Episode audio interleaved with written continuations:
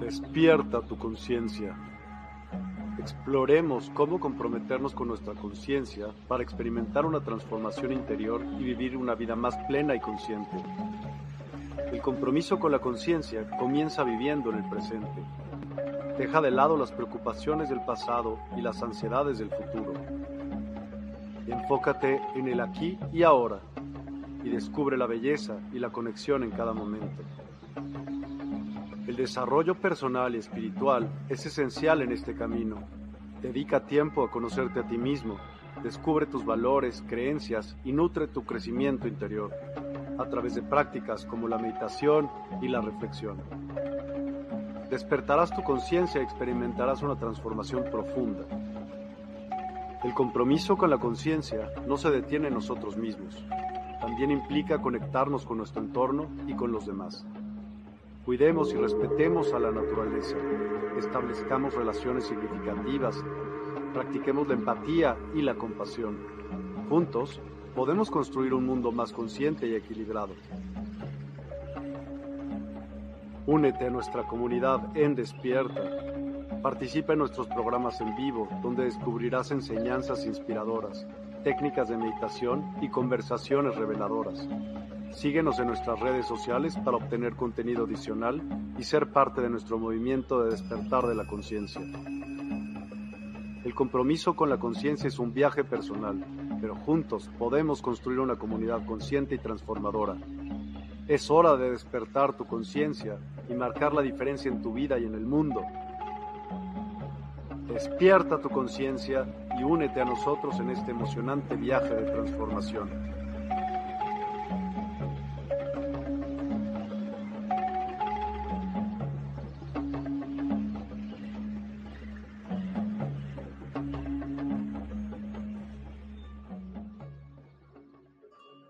Hola, hola a todos y a todas. Es un increíble miércoles, ombligo de la semana. Qué bárbaro, estas semanas han estado de verdad. Yo no sé ustedes cómo lo sienten, pero lo siento como pesado el ambiente. Y ahorita seguramente nos explicarán por qué fregados pasa eso, pero pues ahí le echan polvitos para que sea que se minore esto. Como todos los miércoles nos acompaña Moni. ¿Cómo estás, Moni? Muy buenas noches. Gracias por acompañarnos de nuevo. Cuenta, ¿cómo estás? Al, contrario, siempre es un gusto. Es, es, un gozo, es como el premio del día. Es maravilloso estar aquí. Muchísimas gracias. Eh, saludos a todas las preciosas almas que nos, que nos acompañan y honradísima nuevamente de poder eh, compartir con Claudia y ávidos como dice Marco, ¿verdad? De abrevar de sus conocimientos. Marco de Springmeyer usa, esa palabra que es muy, es muy propia de abrevar de sus conocimientos.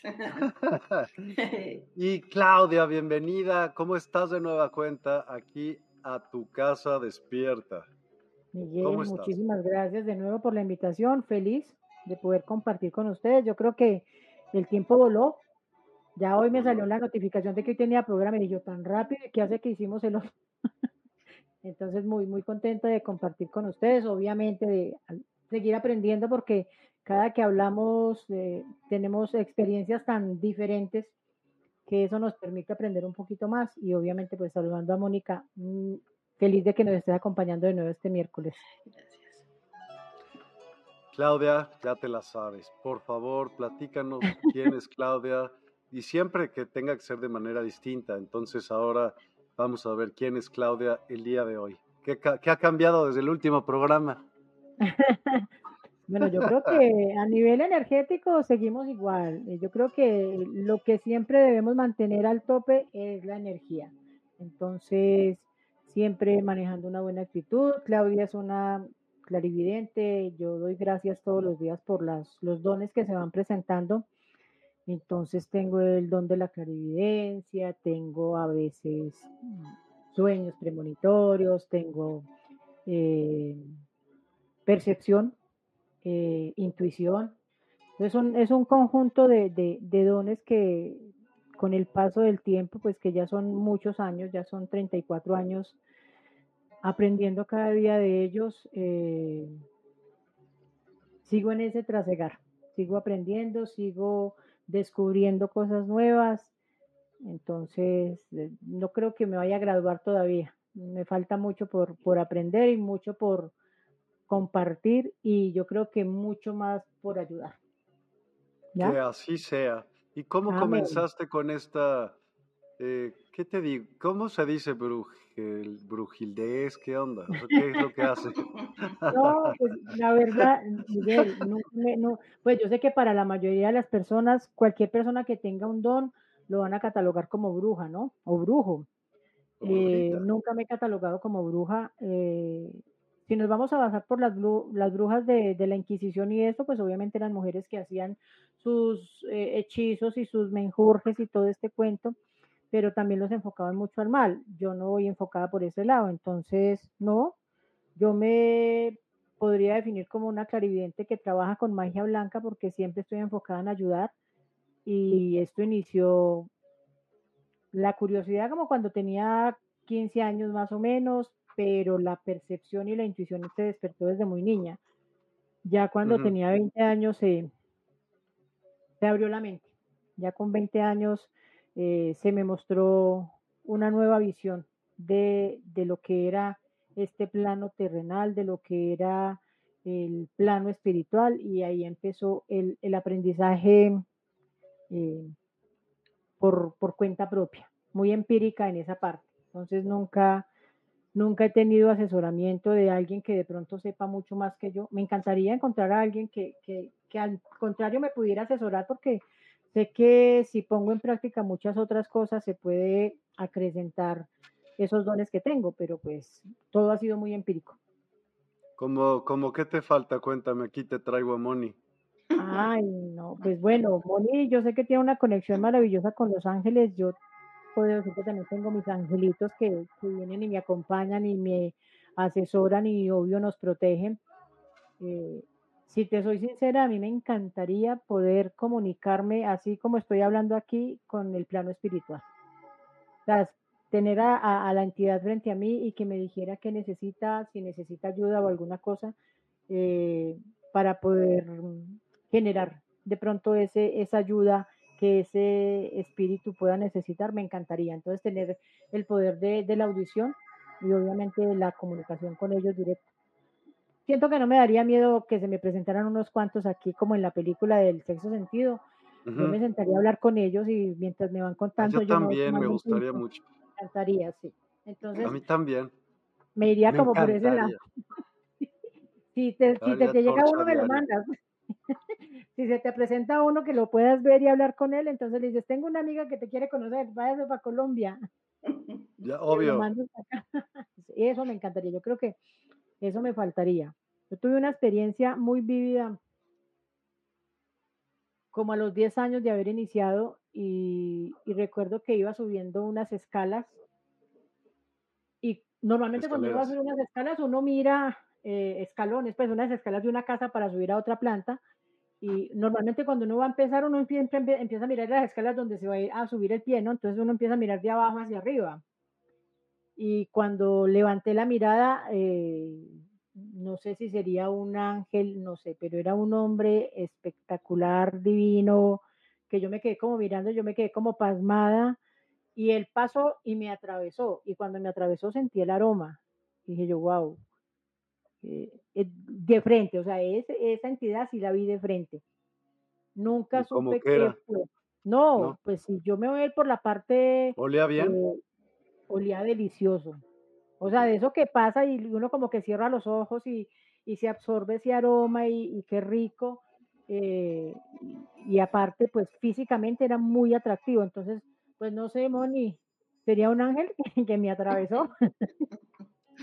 Muy posible, muy posible. Muy posible, eso sí lo vi de frente, esa fue una experiencia de, decir que vi algo no latente porque no lo pude tocar porque me atravesó, pero sí, sí fue la visión mm, derechito, o sea, con, con la visión como es, así como los estoy viendo a ustedes, así lo vi. Entonces, pues bueno, esa, esa experiencia, me encantaría tener esa capacidad de verdad no de permitirles, no de medium para permitirle a algún espíritu que me posea, no porque eh, el medium pierde conciencia de qué es lo que está haciendo ese espíritu con uno, no me gusta. Ahí te cuidamos, hombre. Y si no conocemos unos exorcistas. No, no, no, yo me exorcizo solita. Chinga, si no sabes lo que vas a hacer. Porque no, pues por eso yo mantengo exorcizada para que nada me entre. Ah, Muy bien, eso sí, no dejes a nadie. No, no, ¿qué tal? No, no, no, no, no. no eh, a mí me parece, el, el trabajo del medium me parece muy delicado, muy delicado porque, porque es eso, permitirle a otro espíritu que entre en su cuerpo y, y, y el, el, medium va a perder conciencia de todo lo que pasa. Entonces, no, no me veo en ese plan muy seguramente tengo la capacidad de hacerlo, pero no me interesa, nunca me ha interesado, entonces por eso siempre mantengo bloqueada. Ok, y cuando te refieres a que se te abrió la cabeza, ¿es que te descalabraste o cómo se, qué pasó? Ay, Miguel, eso fue un despertar. Miguel, ah, estás muy gracioso hoy, ya sé que hoy se nos va a, como decimos aquí, a sabotear todo el programa con las preguntas. ¿Cómo que me descalabré? No. Fue un despertar. Un despertar de la mente, un despertar de la conciencia, un despertar de la sensibilidad corporal, porque la intuición y la percepción nos hace sentir. Entonces fue un despertar hacia todas esas cosas, empezar a ver las cosas desde otro punto. Y pues hasta este momento yo siempre he considerado que ha sido muy gratificante el poder, el poder vivir y evidenciar esas experiencias que la verdad pocas personas lo pueden hacer. Entonces yo soy voz ante esas personas o que sienten y les da miedo expresarlo. Entonces yo sería como la voz de esos que no pueden hablar por miedo. Y eh, ahora que dices, Claudia, que, pocas personas lo pueden hacer, eh, me parece muy importante tu comentario porque se da mucho que mm, alguien en, necesidad, ¿no? Que requiere su estado de ánimo, por lo que esté pasando, alguna necesidad. Entonces es como que dúctil a llegar con alguien que quizá no tenga verdaderamente ese, ese don o ese amor, ese servicio, esa profundidad de verdaderamente ayudar y podría más bien como que estudiar tu psicología y de ahí darte alguna respuesta, decirte que te está dando un mensaje o algo así. Quizá te haya tocado algún caso así, pero ¿qué, ¿cuál es tu opinión de esto? ¿Y cómo podríamos, cómo podrías darte cuenta si alguien está siendo honesto, si, es si te dice la verdad? ¿Qué opinas de eso? Bueno, eh, yo siempre le digo a la gente, a cualquier persona, que cuando vayan a ir a una consulta o a consultar con una persona que le dicen que sabe, que ha ayudado a otros y todo, eh, lo mejor que pueden hacer es llegar y sentarse a ver la persona que le va a decir. Si la persona sabe, te va a empezar a contar qué es lo que está pasando sin que tú le cuentes. Porque la mayoría de personas en medio de su angustia, de su necesidad, de sus temores y de todo lo que está pasando, llegan donde alguien como nosotros y lo primero que se van a sentar es a contarnos todo, a soltarnos la copa, a contarnos todo lo que está pasando como si hubieran llegado donde el psicólogo. Y esa no es la idea. Entonces, si tú quieres verificar si la persona sabe, no cuente nada, déjela que la persona vaya descubriendo en medio de la conversación o de lo que pueda saber o de que tire las cartas, porque hay cartas que son muy acertadas y uno por las cartas puede empezar a dilucidar situaciones de esa persona. Entonces, eh, de acuerdo al método que vaya a utilizar, igual el consejo es para todos, no vayan a contar, pues es que no tiene sentido que llegue aquí alguien y me diga, no, es que yo vengo porque terminé con mi novio. No, espéreme, yo empiezo a analizarle y empiezo a descubrir y voy a llegar a ese punto. Ese es mi trabajo. Eh, ¿Cómo me doy cuenta? Eh, a veces es tan evidente porque eh, en mi intuición y en mi percepción, cuando llega una persona que viene anímicamente mal, o porque terminó una relación, o porque se le murió un familiar o lo que sea, al generar la conexión conmigo, yo lloro con esa persona. O sea, literal, desahogamos las dos, si es de reírnos, nos reímos las dos. El, dolor que ella siente lo siento yo, las molestias físicas que esa persona pueda tener, yo las siento. Entonces eso me permite hablar con mucha seguridad cuando viene una persona de primera vez a mi casa.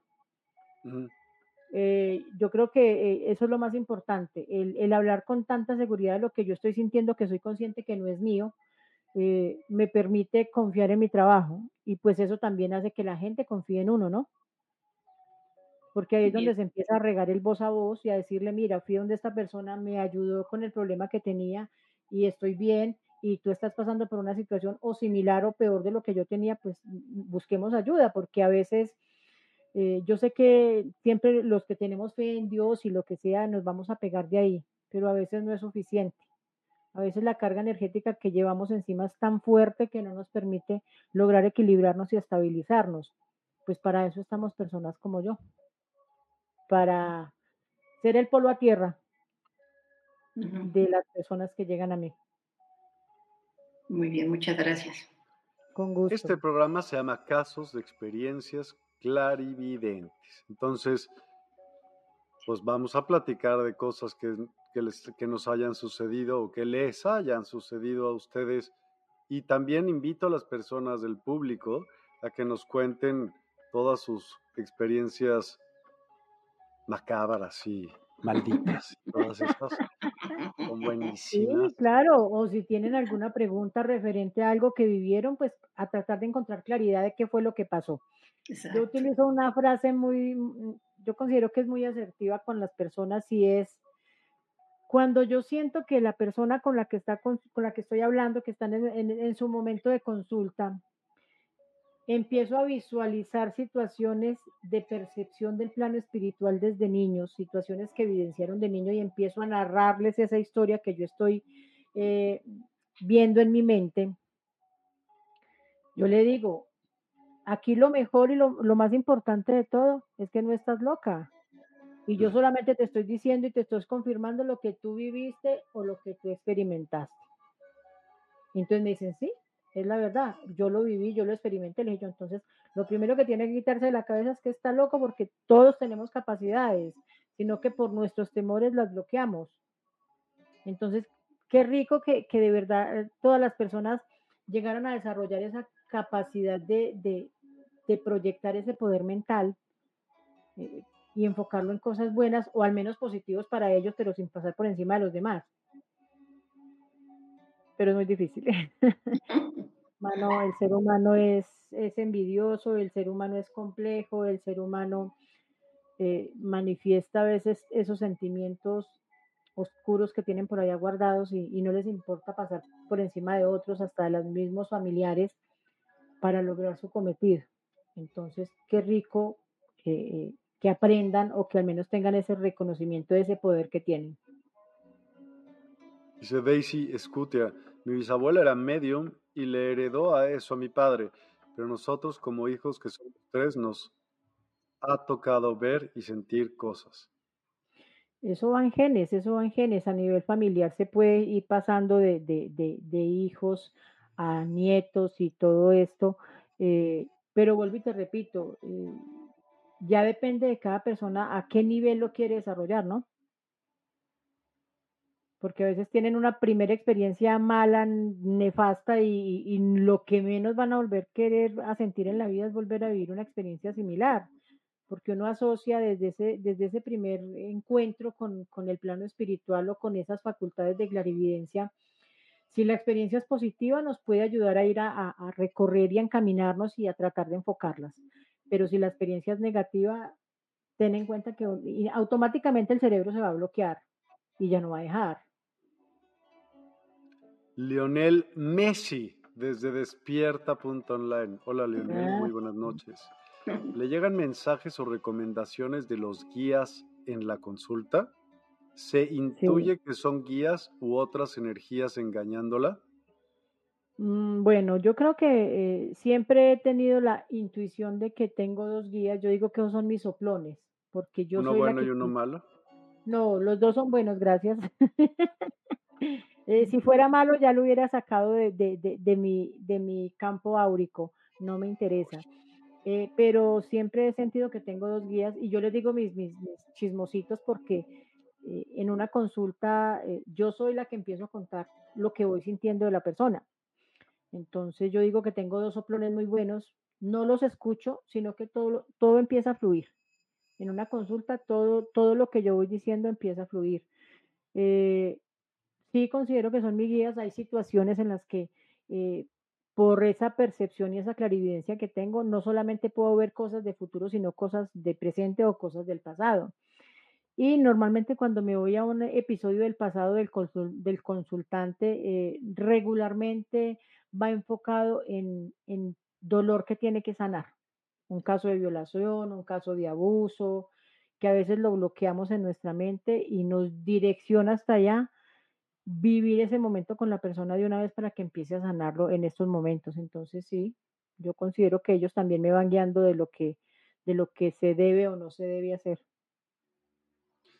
Pues cuéntame entonces, ¿cuál es la experiencia más impactante que hayas tenido hasta ahorita que digas, hijo, esta, esta marcó un antes y un después en mi vida? Siempre voy a, siempre voy a comentar una, eh, porque cuando yo llego a una casa, por ejemplo, que me llaman a, revisar una casa para mirar cómo está energéticamente y si hay entidades o algo, eh, yo tuve una casa en la que no era fácil de creer, pero la, la evidencia se vivió y la dueña de la casa pudo comprobar lo que yo le decía y en el momento en el que yo llegué a la casa, eh, empecé a recorrerla y habían ocho espíritus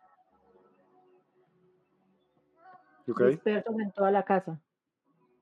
Entonces, habían cinco hombres y tres mujeres.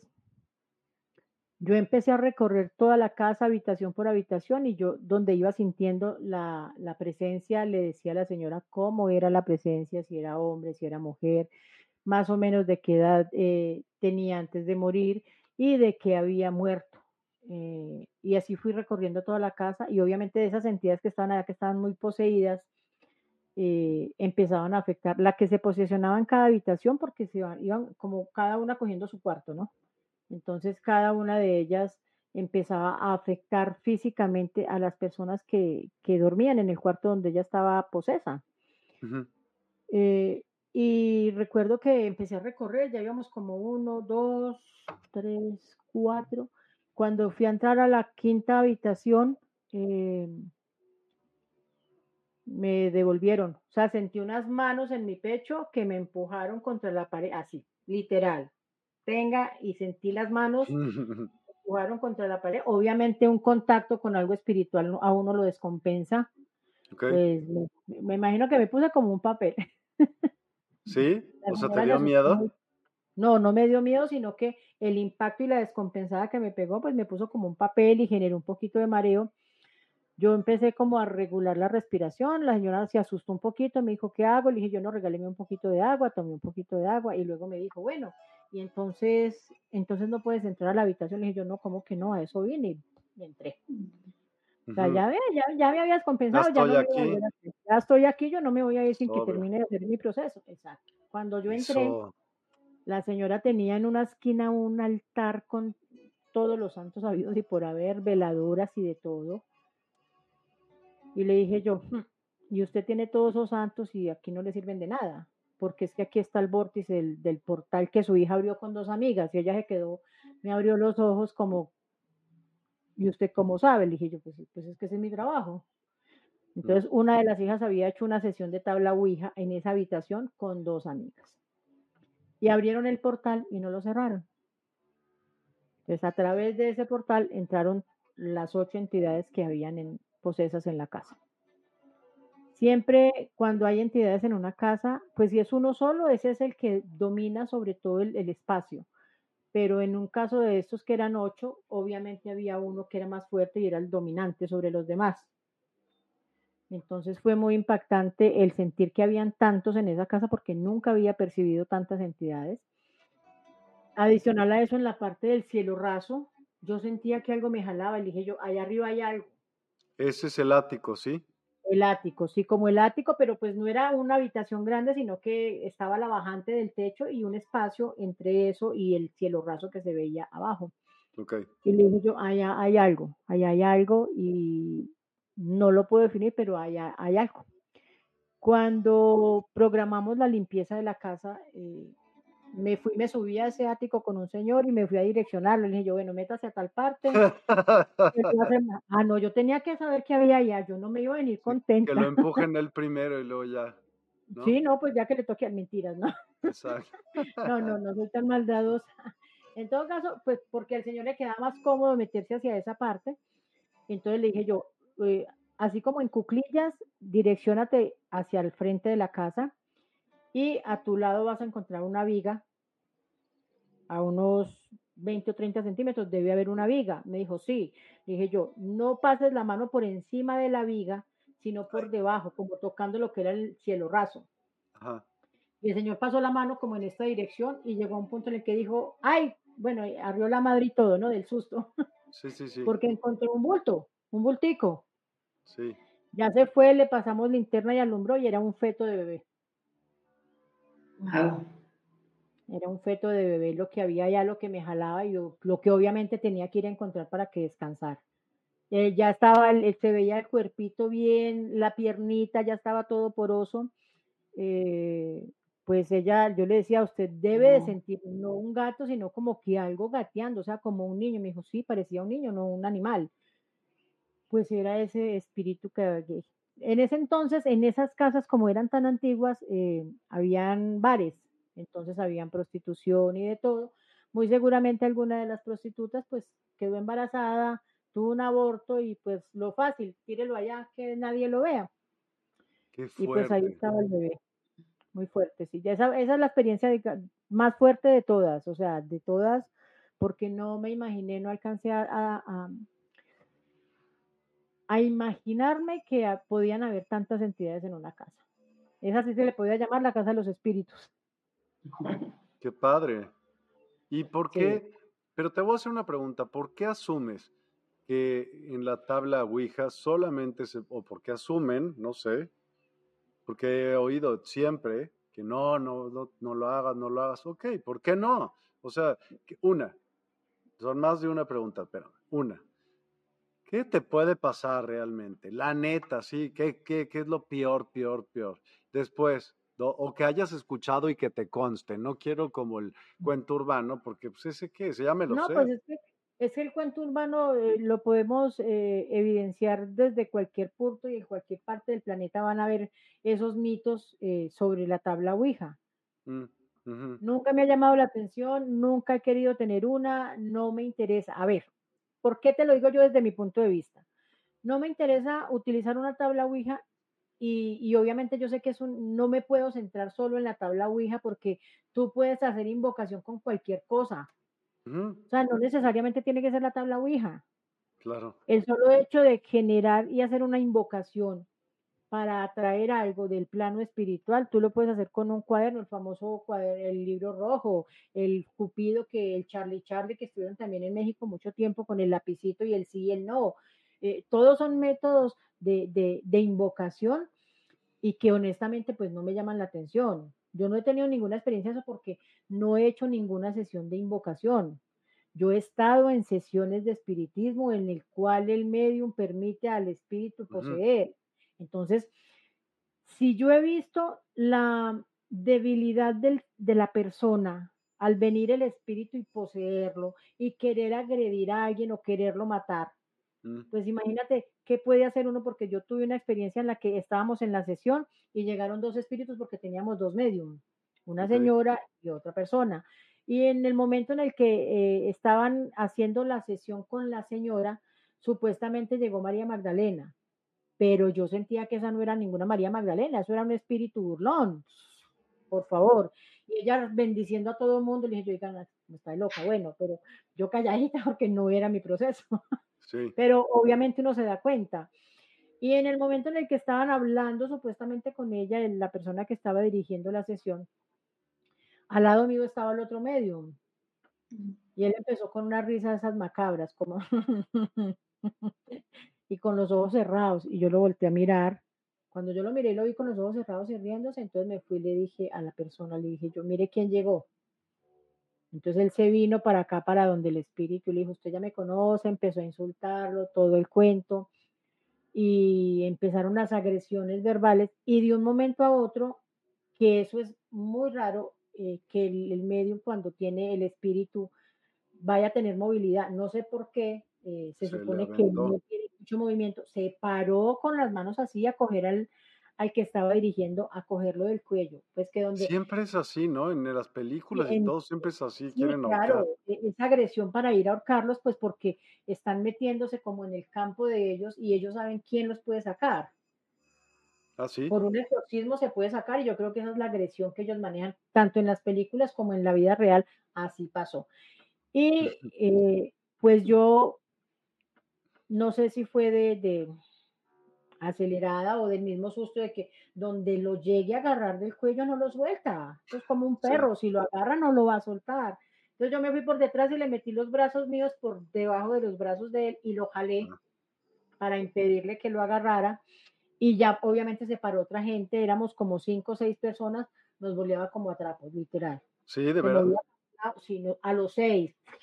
Literal, uno levantaba los pies del suelo y lo elevaba. ¿Le intentaste dar alguna patada o algo así, padre? Para no, no, no, no, porque solamente como ya habíamos seis personas rodeándolo, él se dedicó a, girar como a tratar de soltarnos, de que nos quitáramos de encima con el movimiento, pero al final empezamos, empezó todo el mundo a rezar y, se logró controlar y cayó al piso eh, casi desmayado, botando babasa por la boca. Eh, eh, fue un episodio también muy fuerte.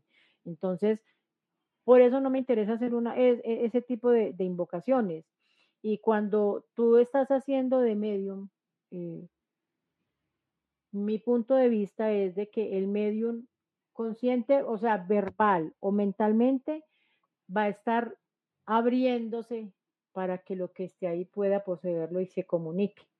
Entonces es una invocación desde cualquier punto que lo miremos. Entonces, por eso no me gusta la tabla Ouija. Y obviamente, pues ya está el mito, el mito urbano de que, de que cuando se abre la sesión, el detalle es que tú no sabes con qué estás lidiando. Entonces están los espíritus burlones, están entidades de bajo astral que pueden entrar al abrir esa puerta. Eh, la persona a veces en, medio de su falta de conocimiento y hasta de ignorancia, pues lo ven como un juego. No, venga que estamos aquí el grupo de amigos tomando, haciéndonos un asadito y pues parchémonos y, estamos como aburridos. ¿Qué hacemos? No, pues invoquemos a mi abuela. Mi abuela está recién muerta, pues invoquemos a mi abuela. Sí, claro. Pero yo digo que es, desconocimiento, es desconocimiento y, a veces pensamos que, literal es un juego. Entonces, aquí en Colombia han pasado en, colegios en los que los chicos se ponen a hacer sesión y, a mm. los 30 muchachos le empiezan a convulsionar y a, lidiar los profesores a, llevarlos al hospital porque todos están convulsionando, todos están como poseídos. Y, lo peor es que después de esa situación, eh, eh, no sé por qué, yo creo que si se genera el contacto con lo que ellos estaban pensando que se querían comunicar, eh, con el paso del tiempo esa gente se va volviendo suicida, entonces empiezan a matar por suicidio. ¿Sí? Entonces aquí han pasado muchos casos a nivel de colegio y pues obviamente es la curiosidad de los chicos, pero yo creo que así como está el mito que los incita a que lo hagan, pues también deberían tener cómo asesorarlos y hacerles entender la situación, aunque un muchacho hoy en día no entiende, ellos hacen lo que se les da la gana y no les va a importar, pero yo creo que una persona bien asesorada eh, no le va a interesar ese tema. Entonces, yo tengo claro que mis hijas les he hablado tanto de esa situación y de eh, lo complejo que puede ser uno generar esa invocación que ellas me dicen nunca me interesaría tampoco hacer una sesión de esas. Entonces yo creo que también va en eso, en aprendizaje, ¿no? Totalmente. Yo tengo una, pregunta. Adelante. No, yo te iba a preguntar a ti porque tú también seguramente has tenido buenas experiencias. De hecho, yo sé de algunas si quieres. Un par, pero eh, preguntarle a, Claudia, eh, sobre todo de esa, de esa, ocasión donde percibiste tantos espíritus y que hiciste ese trabajo, ¿cómo sabes tú que fue efectivo? Si la persona te lo dice, tuvo... Sí, claro. Normalmente cuando, cuando yo limpio una casa, hago una limpieza, hago un despeje y hago una liberación. Cuando yo termino todo el proceso, un despeje, sí. O sea, es limpiar las cargas energéticas que puedan haber en la casa Y luego hago una liberación que es las entidades o la entidad que esté en esa casa en ese momento eh, puedan seguir a su, a su plano, ¿no? A su, eh, en, lo que les corresponden en, en, después de la muerte, en seguir como al siguiente nivel. Eh, y es algo muy particular. Yo llego a hacer una limpieza a una casa, yo empiezo a recorrer la casa y empiezo a sentir la entidad cómo se va de habitación en habitación oyéndome. Entonces, por ejemplo, ya está en la última habitación y yo entro y siento el frío cuando se va. Paso a la otra y entonces ella se va como recorriendo toda la casa de lado a lado hasta el momento en el que yo hago ese primer recorrido y abro la puerta, yo siento cuando sale. Pero no se va de ahí, ella se queda ahí cerquita. Y ahí es donde ya con el proceso de la liberación, que ya me pongo a rezar y a pedir para que pueda ver esa luz y pueda seguir su camino, eh, ya en el momento en el que yo termino y salgo de la casa, ya no está la entidad tampoco ahí. Ni se le ha pegado a nadie, porque esa no es la idea. Pues no me gano nada con sacar estos ocho de aquí que se van para la calle y se le peguen a otras personas. No tendría sentido. La idea es poderlos ayudar a trascender. Entonces, eh, pues la misma gente con, con, el paso de los días me dice, se siente tranquilidad en la casa, no volvimos a sentir los ruidos, no se volvió a sentir esa, esa presencia, eh, la casa está bien. Entonces, eh, esa, eh, la persona cuando yo hago el proceso, ellos son los que me confirman. Pues ya no los volvieron a molestar. Exacto, sí, claro. Entonces, pues en mis 34 años hasta ahorita ninguno ha llegado a decirme. Fantasmas, o... Los saco, pero rapidito. Oye, te, te, pregunto, pregunto porque así como nos decías eh, esa recomendación tan buena de que cuando vayas a consultar a alguien, calle 12, o sea, tú no digas nada, espera a ver qué, qué te dice la, la, persona, ¿no? Que, que, ponga sus dones sobre la mesa. Exacto, eso es lo que... Pero en, en, este caso, por ejemplo, si hubiera alguien, ¿no? Te dice, oye, necesito que alguien vaya a mi casa, o alguien, a mí me han llegado a comentar, oye, vinieron a hacer una limpieza energética a la casa, como que los primeros dos, tres días más o menos, pero después dice, estuvo peor, o sea, la cosa se puso muy fea. Ahí significa que quizá no se fueron, como dices, no hubo esa liberación de esos espíritus.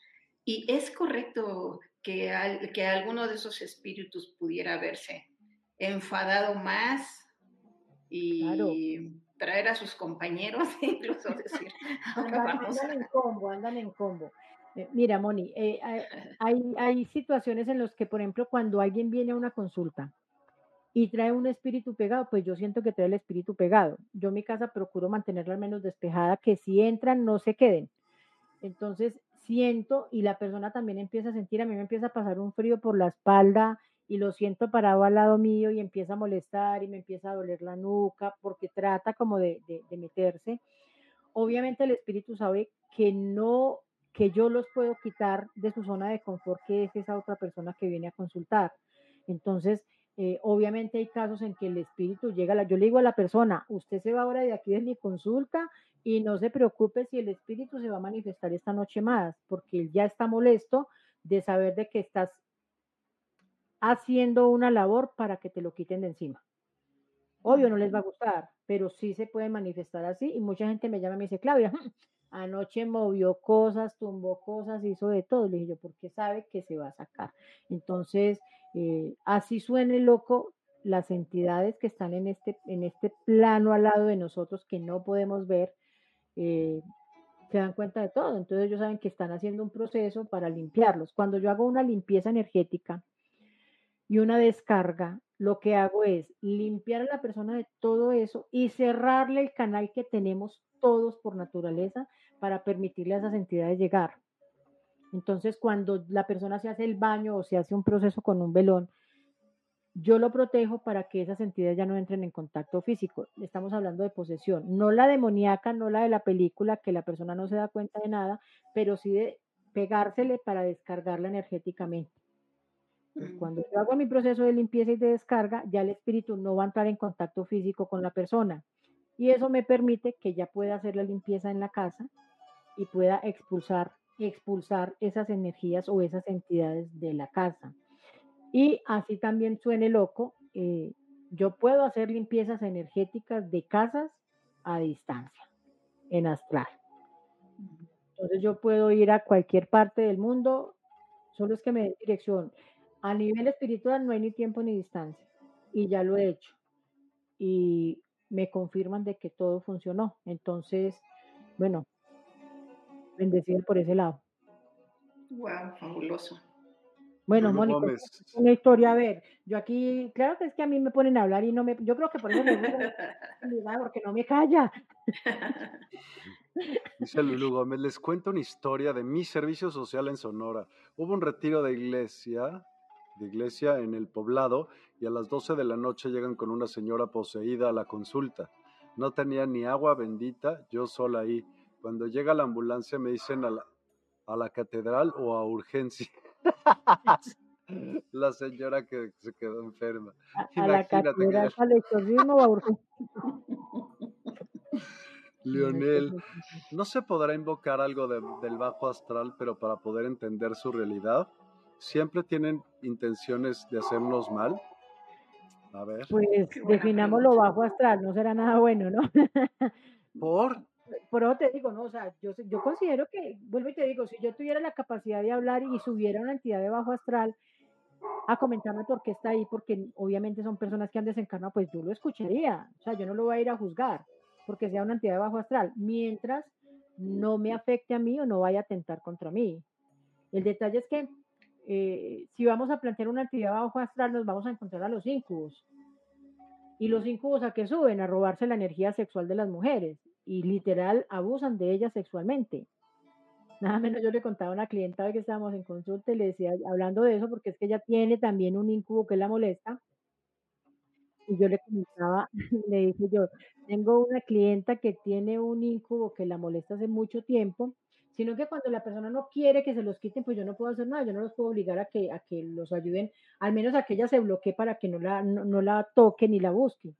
Pero el incubo era tan decente que después de que hacía lo que tenía que hacer, le dejaba los cucos al lado de la cama.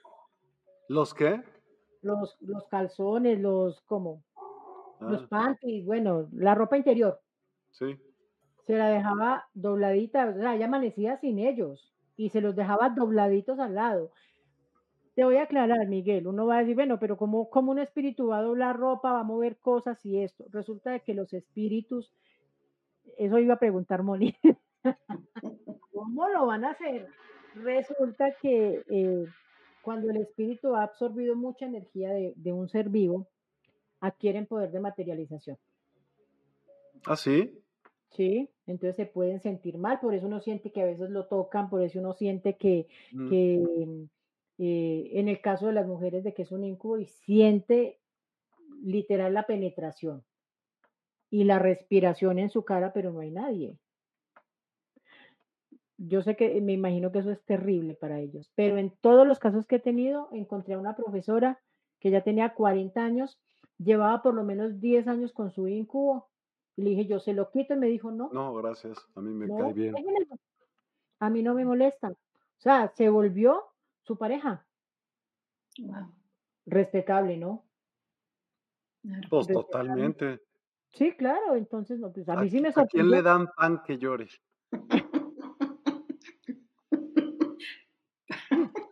bueno, pues qué te eh, pregúntale a la maestra. ¿Qué te puedo decir? ¿No? Sí, sí, no, ni modo. Moni, cuéntanos pues, una historia a ver de las tuyas. Bien macabra. Em, a ver, sí, sigamos así. Es que me, me, desconcentré ahora con lo de los cinco, pues, ahora que venga abundante. ¿A dónde la dirección nuevamente, por favor? ok. Ay, Dios. Mireya Buitrago dice, yo desde niña veo y siento cosas me, y me lo he negado siempre porque no sé cómo manejarlo. Hasta que un día llegué a una casa y debajo del árbol de Navidad vi salir un espectro. Era una niña, no le vi la cara, pero estaba descalza de blanco, cabello corto y salió corriendo y atravesó la pared también. A veces, a través de los sueños, me dicen cosas que van a suceder y a veces me toca contarlos a la persona correspondiente porque siento una presión. Esos son los sueños, sueños con clarividencia, ¿no? O sea, sueños premonitorios, se les dice. Eh, Bueno, siempre, siempre me he cuestionado, y yo sé que nos podrá dar risa y todo, pero la mayoría de fantasmas de mujeres se presentan con bata blanca y pelo largo. Entonces uno dice si es que uno se muere y ya le tienen el vestido listo para que uno lo ponga. Porque la mayoría de veces se aparecen así. Entonces uno dice, bueno, no, yo cuando he visto, cuando he visualizado las entidades, porque las visualizo en la mente, cómo están vestidos y todo el cuento, eh, yo digo, bueno, a mí no me salen como las de la película, que son todas de bata blanca y pelo largo, pero no, yo los visualizo como con la ropa que tenían en vida. El caso de, de los ocho espíritus que encontré, yo le iba diciendo a la señora, y había un caso muy particular que era una señora como de 60 años, y, yo la visualizaba y le dije, yo, vea, esa señora tiene una falda gris, una blusa blanca y un saco color guayaba. Me marcó muchísimo la, la forma de vestir de la señora. Y lo más particular con eso es que al otro día la señora a las 6 de la mañana me llama y me dice, Claudia, tengo que contarte algo. Le dije, ¿yo la visitaron? Me dijo, sí. Y resulta que ella como a eso de las 3 de la mañana la tocaron en la cama, la despertaron y cuando ella se incorporó, las ocho personas tal cual se las había descrito, con la ropa que se les había descrito, estaban a los pies de la cama despidiéndose, que los disculpara que ellos ya se iban. Entonces eh, dije yo, bueno, si es una evidencia maravillosa que Dios, el universo, lo que hubiera sido, los llevó a que la señora los viera y comprobara de que yo no estaba mintiendo, pues bueno, bueno para mí, ¿no? Porque yo sé que puede generar dudas en que uno vaya, que a uno le digan que tiene un espíritu, de pronto dos, bueno, pero es que ocho, ya la gente dirá, está exagerando, me está llenando de miedo. No, no necesito llenar a la gente de miedo, pero sí es, sí es muy evidente. Y normalmente empiezo a, a percibir y a trabajar en base a esa casa así nunca haya ido. Yo recuerdo que cuando iba la primera vez a ver la casa, eh, yo iba en, el bus y iba con mi hermana y le dije a mi hermana, en esa casa hay un corredor con, con puertas al lado y lado y al final antes de salir a otra habitación hay un hueco arriba para subir al ático. Cuando llegamos y lo vimos, le dije yo, mira, mira el hueco ahí. O sea, visualicé desde antes de llegar a la casa. Eso es clarividencia. Esa es la mejor definición de la clarividencia, el poder visualizar cosas de pasado, de presente o de futuro y expresárselas a las personas. Ok. María Guadalupe Valdés Plancarte. Muchas gracias por tan valiosa información. A veces me pasa que cuando converso con alguien me llega información o diga cosas que estoy segura no son mías. No sé si eso será que están comunicando conmigo se puede, si se puede, una observación. Claro que sí, es que yo creo que vuelvo y, te digo, todos tenemos capacidades, en unos se desarrollan más que en otros. Ella tiene una capacidad de recibir información muy seguramente de la persona con la que está hablando. Así como tú puedes sentir el estado de ánimo de alguien, pues igual te puede llegar información para darle a esa persona. Qué bueno que uno enfoque esa energía darle la información a la persona, pero no para generarle miedo. Mucha gente piensa que cuando yo hablo con alguien y le digo que tiene uno o dos espíritus en su casa, que los ve y se muestran de tal manera, eh, es para generarle miedo para que quieran hacer algo conmigo. No, es para que entiendan, y se los digo con la naturalidad del mundo, le digo yo, es para que entienda que sí hay un problema en su casa, que es algo que requiere solución porque esas entidades empiezan a absorber la energía no solamente de las personas, sino de la casa de uno. Y ahí es donde uno empieza con bloqueos, se quedan sin trabajo, problemas, desarmonías y de todo, precisamente por esas energías. Entonces, siempre les dejo claro de que yo no se lo estoy contando. Es que la gente me dice, ay, pero es que qué miedo. Le digo yo, pero es que usted es la que lo siente. Yo no estoy diciendo una cosa que usted no sienta. Ah, pues sí, le dije entonces no tiene por qué verlo con miedo, yo solamente le estoy dando claridad a lo que usted siente y le estoy confirmando lo que usted ha evidenciado. Entonces, yo creo que eso también marca la diferencia. Aquí hay uno bueno que dice Luciana Juárez. Buenas noches. En casa, desde que tengo memoria, escuchábamos un ruido como de que corren muebles, como que arrastraran, yo me quiero a cualquier hora del día o de la noche. Tanto así que lo normalizamos y persiste hasta hoy en algunas habitaciones. ¿Qué podrá ser? Pues obviamente tiene que ser alguna entidad, alguna energía que hay en la casa. Hay, algo muy importante que uno debe al menos de, saber y de entender. Eh, en una casa, tú puedes, ejemplo, llevar viviendo ocho años en una casa, se supone que es una casa nueva o un apartamento nuevo, y de un momento a otro se empiezan a escuchar ruidos y empiezan a cambiar las cosas y empieza a cambiar la energía. Hay entidades que se pegan porque los mandan por brujería. O sea, váyase para esta casa a molestarlos.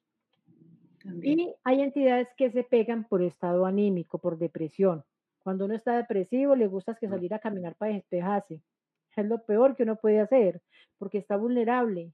Y cuando tú sales a la calle, estamos llenos de espíritus. Entonces ellos te van a ver como una luz en la oscuridad. Entonces esa es otra forma de poseer una casa. Y la otra forma es por punto geográfico.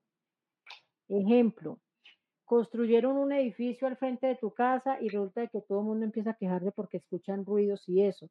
Lo que indica es que por punto geográfico, bajo tierra, bajo de ese edificio, hay muertos. Entonces, el punto geográfico afecta todo ahí para arriba, sin importar que sean 10 o 20 pisos. Se van a empezar a manifestar, ya sea porque se desplacen entre los pisos o se vayan posicionando de los pisos. Pero eso nos indica un punto geográfico con entidades. Ah, recordé una, una, una cuestión que fue, que fue especial. Eh, tengo, una, tengo una amiga que es enfermera y que ella percibe la muerte, percibe cuando las personas van a, morir, sabe.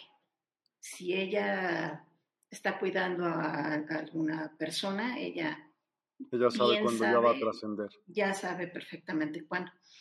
Entonces me dijo que, que, quería, me pidió que fuera a ver a una, a una, a una mujer, a una señora. Mm, y, le digo, ¿cómo ves? Ya va a trascender. Y me dice, no, hombre, dice, ya tiene como un mes que se va y no se va y no se va y no se va. de hecho, el médico dice, porque son cinco hermanas. Y el médico les dijo, vengan a verla aquí a la Ciudad de México, porque no todas viven en la Ciudad de México. Viajen, vengan a verla porque ya se va y, las hermanas, ¿no? el ser humano. Pero está segura que, está seguro, doctor, de veras, porque mire, voy a pagar el boleto ¿eh? del avión y tengo que pedir permiso en mi trabajo. ¿De veras, de veras ya se va? Sí, sí, ya se va su hermana. Entonces, eh, vienen de tal fecha, ¿no? Vienen a, pues a saludar, a despedirse de ella, todo esto, y no, pues no se va, ¿no? Resulta que, que no, era, no era cierto que se iba. Pero esa ocasión en especial que el, que el médico les dijo que, que ya se iba, también mi amiga me dice, sí, dice, yo pensé que, que, ya, que ya se iba a ir, pero algo le sucedió por la tarde, dice, cuando entraron, cuando ya estaban todas las hermanas ahí con ella, dice, algo vio, dice, y se sintió así como mucho frío, algo vio que se quedó con los ojos así como de plato y desde ese momento no habla y ya tenía como unos dos meses sin hablar. Y le digo, oye amiga, ¿y tú como que qué crees que yo pueda hacer por ella? Dice, yo no sé, pero tú tienes que venir a verla. A mí me están diciendo que, que tú la tienes que venir a, a, ver para ayudarla.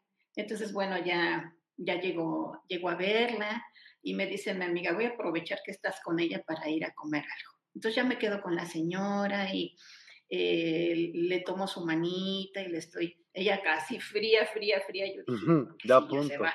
Yo creo que ya se va. Entonces ya le tomo la manita y se le estoy acariciando y, y veo que está, que está, pero con la mirada así súper fija, así en una pared.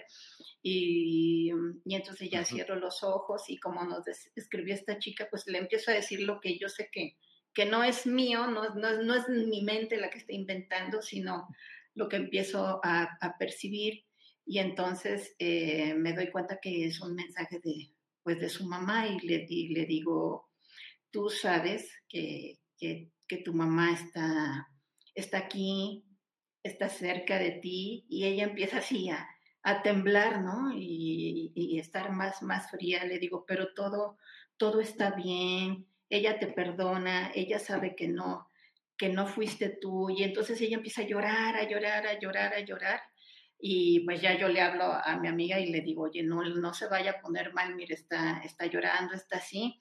Y en lo que yo le estoy diciendo a mi amiga que, que le entre al quite, entonces la señora así lanza un grito así, ¡ah! Pero así un grito así como despavorido, así como si hubiera visto algo así espantoso. Y y dice, entonces eres tú, mamá. Yo te dije que yo no había sido, aunque yo era la única que sabía dónde estaba el dinero. Y empieza así a hablar, hablar muy, muy rápido. Yo era la única que sabía dónde estaba el dinero, pero yo no fui, yo no me lo quedé, yo no, así llore, llore, llore, llore, ¿no? Este, como mm. que liberando todo, todo ese asunto. Y, y, y, no, y no me soltaba la, no me soltaba la mano. Entonces, como bien dice Claudia, yo también estaba llore, llore, yo, ay, ya señora, perdónala, no, no fue ella, ya, déjela descansar, ¿no? Y entonces ella dice todo, todo lo que tiene que decir y mi amiga se queda también sin hablar y yo dije, bueno, ¿qué está pasando aquí? Estaba tan impresionada de que no hablaba y que sí. hablar todo eso que mi amiga, la enfermera, se queda sin, se queda así paralizada, sin hablar también. Y entonces eh, sigue, habla y habla y habla, dice todo esto hasta que llega un punto así como que, como que dice todo lo que tenía que decir. Su manita ya no está tan, tan helada y en ese, en ese momento me dice, ¿me acuestas? Entonces yo a mi amiga sigue haciéndole señas pues, que me ayudara, porque no sabe cómo manejar también un cuerpo, ¿no? Entonces ya la recostamos como pudimos y como a los 15 minutos se, se, se quedó completamente ya dormidita y me dice mi amiga, ay, ya cuando mi amiga se recuperó de, su, de la impresión que le había dado, ya se fue, ya se fue, gracias a Dios, ya se fue, ya vino su mamá por ella, ya la perdonó, y, pero estuvo, estuvo muy interesante, pero sí fuerte ese asunto, y lo, perdón por el ruido, ¿eh? lo interesante es qué importante, digamos, la reflexión más allá de, del evento, del espíritu, de todo esto, la importancia de perdonar, ¿no? Cualquier, eh, luego venimos arrastrando ahí eh, anclados, ideas que a lo mejor ni, era cierto algo que sucedió. Y cuánta energía podemos tener ahí de, de rencor, de, de, desconfianza, de, pues de miedo, que a ella, que a este ser que, que, estaba enfermita, que ya se quería, no se podía ir, y además había perdido el, el habla, ¿no? Por esta, porque cuando en un momento ella ya se iba, efectivamente su mamá, eh, como sabemos, algunas almitas se presentan en el momento que trascendemos para, para acompañarnos en esa, en esa transición. Y se impactó mucho de, de, ver a su mamá, pero por ese recuerdo que tenía de, ay, mi mamá, este, yo no fui. Pues la mamá lo que vino fue hacerle el, el, el stop para que no pasara porque ella tenía el sentimiento de culpa si no hubiera hecho las cosas. Eh, el, el, ser humano se aferra a las cosas materiales, por eso a veces las personas no pueden o no aceptan eh, el irse, hablando pues de una persona que esté moribunda, eh, no aceptan el irse porque están pensando en esas cosas materiales, porque tienen algo pendiente por hacer, entonces se aferran a ese poquito destello de vida que puedan tener. por eso es tan importante hablar con la persona, así como yo recuerdo que cuando mi mamá estuvo delicada en el hospital, ella ya hospitalizada mucho tiempo y entró en coma y de todo, en, el último momento le dijimos a mi papá, le toca entrar, papá, hable con ella y dígale que se vaya tranquila, porque si ella no se va es por usted. Cada uno entramos y nos pusimos en la tarea de entrar, a hablarle, y decirle que se fuera tranquila, que mi papá íbamos a velar por él lo que estuviera con nosotros y que nosotros íbamos a estar bien, que ya todos éramos adultos, ya todos estábamos casados, entonces que ella podía irse tranquila. Y después de que pasó todo ese suceso y habló con mi papá, yo creo que por ahí a la, a la hora murió. Entonces es muy cierto, los apegos, los apegos nos, nos, nos complican la vida. Exacto. Esa es la importancia de hablar y sí, muy, muy bonita, muy bonita la historia, o sea, impactante pero qué bueno, qué bueno tener esa posibilidad. Yo tuve una posibilidad con una clienta que tuve de algo así. La señora llevaba más de dos meses sin hablar. No sé si por totalmente por decisión propia o no, pero ella llevaba dos meses sin hablar con la familia. La señora estaba supremamente delgada. Ese fue un cáncer impuesto, porque se pueden imponer los cánceres por enfermedades por brujería. Y en cuestión de tres meses y medio, la señora falleció. Pero voy a esto. El hijo vino a consultar conmigo en medio de la consulta y de todo. Le dije, yo hay una persona familiar que está muy delicada, esto, esto. Y me dijo, sí, tiene toda la razón, mi mamá y yo quisiera que usted fuera a ver a mi mamá. Entonces eso fue al sábado, le dije yo, listo, yo voy el sábado en la tarde y visito a tu mamá. ¿Será que sí me recibe? Dijo, no, pues vamos y pues igual ella lleva dos meses sin hablar. Ya si habla ahí para sacarla, pues al menos habló. Sí. Claro. Sí, pero entonces listo, le dije yo, bueno, yo llegué, entré a la casa, subí porque ella permanecía en su cuarto la señora tenía una inflamación estomacal que parecía de más de nueve meses, o sea, era una barriga enorme y resulta que un médico iba y le, inyectaba esas agujas para la liposucción, se las clavaban en el estómago y drenaba un líquido anaranjado. Llenaban las ollas de un líquido anaranjado, eso le permitía como dejar la hinchazón tan grande y pues generarle como un poquito más de tranquilidad no, le, drenaban ese líquido, entonces había una desinflamación del estómago, porque eso se le ponía durísimo como una piedra, como de la cantidad de líquido que acumulaba. Sí. Y, le llenaban ollas de ese líquido, ella desinflamaba un poquito y estaba más tranquila. Cuando yo llegué, entré y me paré así en la puerta y la miré, ella estaba en la cama y yo entré, la saludé. Eh, me quedé mirándola un momentico y le dije yo, su hijo fue a mi casa y yo quisiera saber si usted me permite hablar con usted. Se quedó mirándome como que la pensó un momentico y me dijo, sí, claro, bien pueda, siga y se sienta. Después de dos meses sin hablar. Muy bien. Me senté a hablar con ella y estuve cuatro horas. Y las cuatro horas hablamos de todo. La señora se desbordó a contarme todo, cómo se sentía, Dije yo, pero es que aquí hay, eh, eh, estás, estás cometiendo un grave error al guardar silencio con tu familia, porque es que son tus hijos, es tu esposo. Eh, ella no le recibía comida a nadie.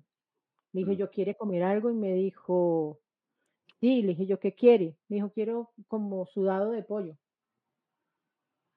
Dije yo, sí, se lo preparo y me dijo, sí. Me fui para la cocina, le preparé su sudado de pollo, eso sí comía un bocadito porque no comía mucho, no le provocaba mucho, la, mantenía era como con de esos, de esos alimentos en polvo, ¿no? Sí. Y, toda la semana me le dediqué a la señora. Eh, yo les dije, yo no la voy a ayudar a que se recupere porque no puedo, yo llegué tarde, pero yo sí la puedo ayudar a que tenga un bien morir, a que se vaya tranquila, a que se vaya en paz y a que ustedes asimilen y acepten esa situación, que no es fácil, pero hay que hacerlo. Y durante toda la semana, desde ese sábado hasta el viernes, yo despachaba almuerzo en mi casa y venían por mí uno de los hijos y me llevaba y yo regresaba hasta las 8 de la noche acá. Después de que ella comiera, le preparaba su comida, eh, empezó a hablar ya con la familia, entonces yo tenía terapia con ella en la tarde y antes de venirme, terapia con toda la familia reunida hablando con los hijos y con el esposo. Así fue durante el, viernes. Eh, le dije que si se quería hacer el proceso de limpieza y de descarga energética que hago. Me dijo que sí, le hice los tres baños, empezó súper tranquila, súper bien. Y ya el último día que fui fue el viernes y al sábado a las seis de la mañana me llamó la hija y me dijo, mi mamá murió. Mm. Entonces, eh, para mí también fue muy impactante el, ir al, al, velorio y encontrarlos a todos tan tranquilos. Entonces, bueno, Todavía, ya más de, yo creo que ya van más de 25 años, porque el, niño en ese entonces que tenía como 8, ya ahora es médico, ya está casado, pero todavía se acuerdan de mí, todavía me saludan. La hija, que en ese entonces tenía una, una niña, eh, la encuentro en la calle y todavía me saluda, los abrazos y, pues yo creo que al menos quedó esa, esa situación de que durante esa semana se volvieron a reencontrar como familia. Qué bueno. Sí, porque ellos me decían, pero es que queremos saber quién, ellos que no les interesa saber quién. ¿Ya para qué? O sea, yo para qué me voy a ir a envenenarle su corazón diciéndoles quién o quiénes para que ustedes en medio de su rabia se vayan. maten a esa persona, se vayan para una cárcel o hasta los maten a ustedes, no vale la pena. Aquí lo importante es permitirle a ellas que se vayan en paz. Y pues yo creo que ese fue el cometido, eh, al final lo que se logró. Entonces, esa, ese episodio, de todas las personas que yo he podido atender, esa es la única que ha fallecido. Porque siendo muy consciente, yo les dije, yo no puedo hacer, no puedo hacer en estos momentos nada, aparte de ayudarla a que, a que muera tranquila. El resto con, casos de brujería muy fuertes y pues bueno, gracias a Dios eh, la gente todavía sigue viviendo. Entonces, eh, yo creo que son muchas las bendiciones y el agradecimiento que tengo de tenerlos y de poder ayudar a tanta gente. Total. González Jacqueline, mi hija se viene de noche a mi pieza asustada porque siente que le pegan en el pecho o le tiran la colcha. Bueno, eh, qué rico saber. Oiga, ese comentario de Lulu. En comunidad sí, pero uno dominante. Ellos vivían en comunidad porque están en una misma casa, en un mismo espacio, pero siempre va a haber uno dominante. Mejor dicho, cuando se hizo la sesión de tabla Ouija, el primero que entró, ese es el más fuerte. Y es el que empieza a dominar a los demás, porque los que van entrando vienen con una descarga energética cada vez más, más lenta, ¿no? menos, menos energía. El primero siempre va a ser el dominante. Y lo de la niña es muy común.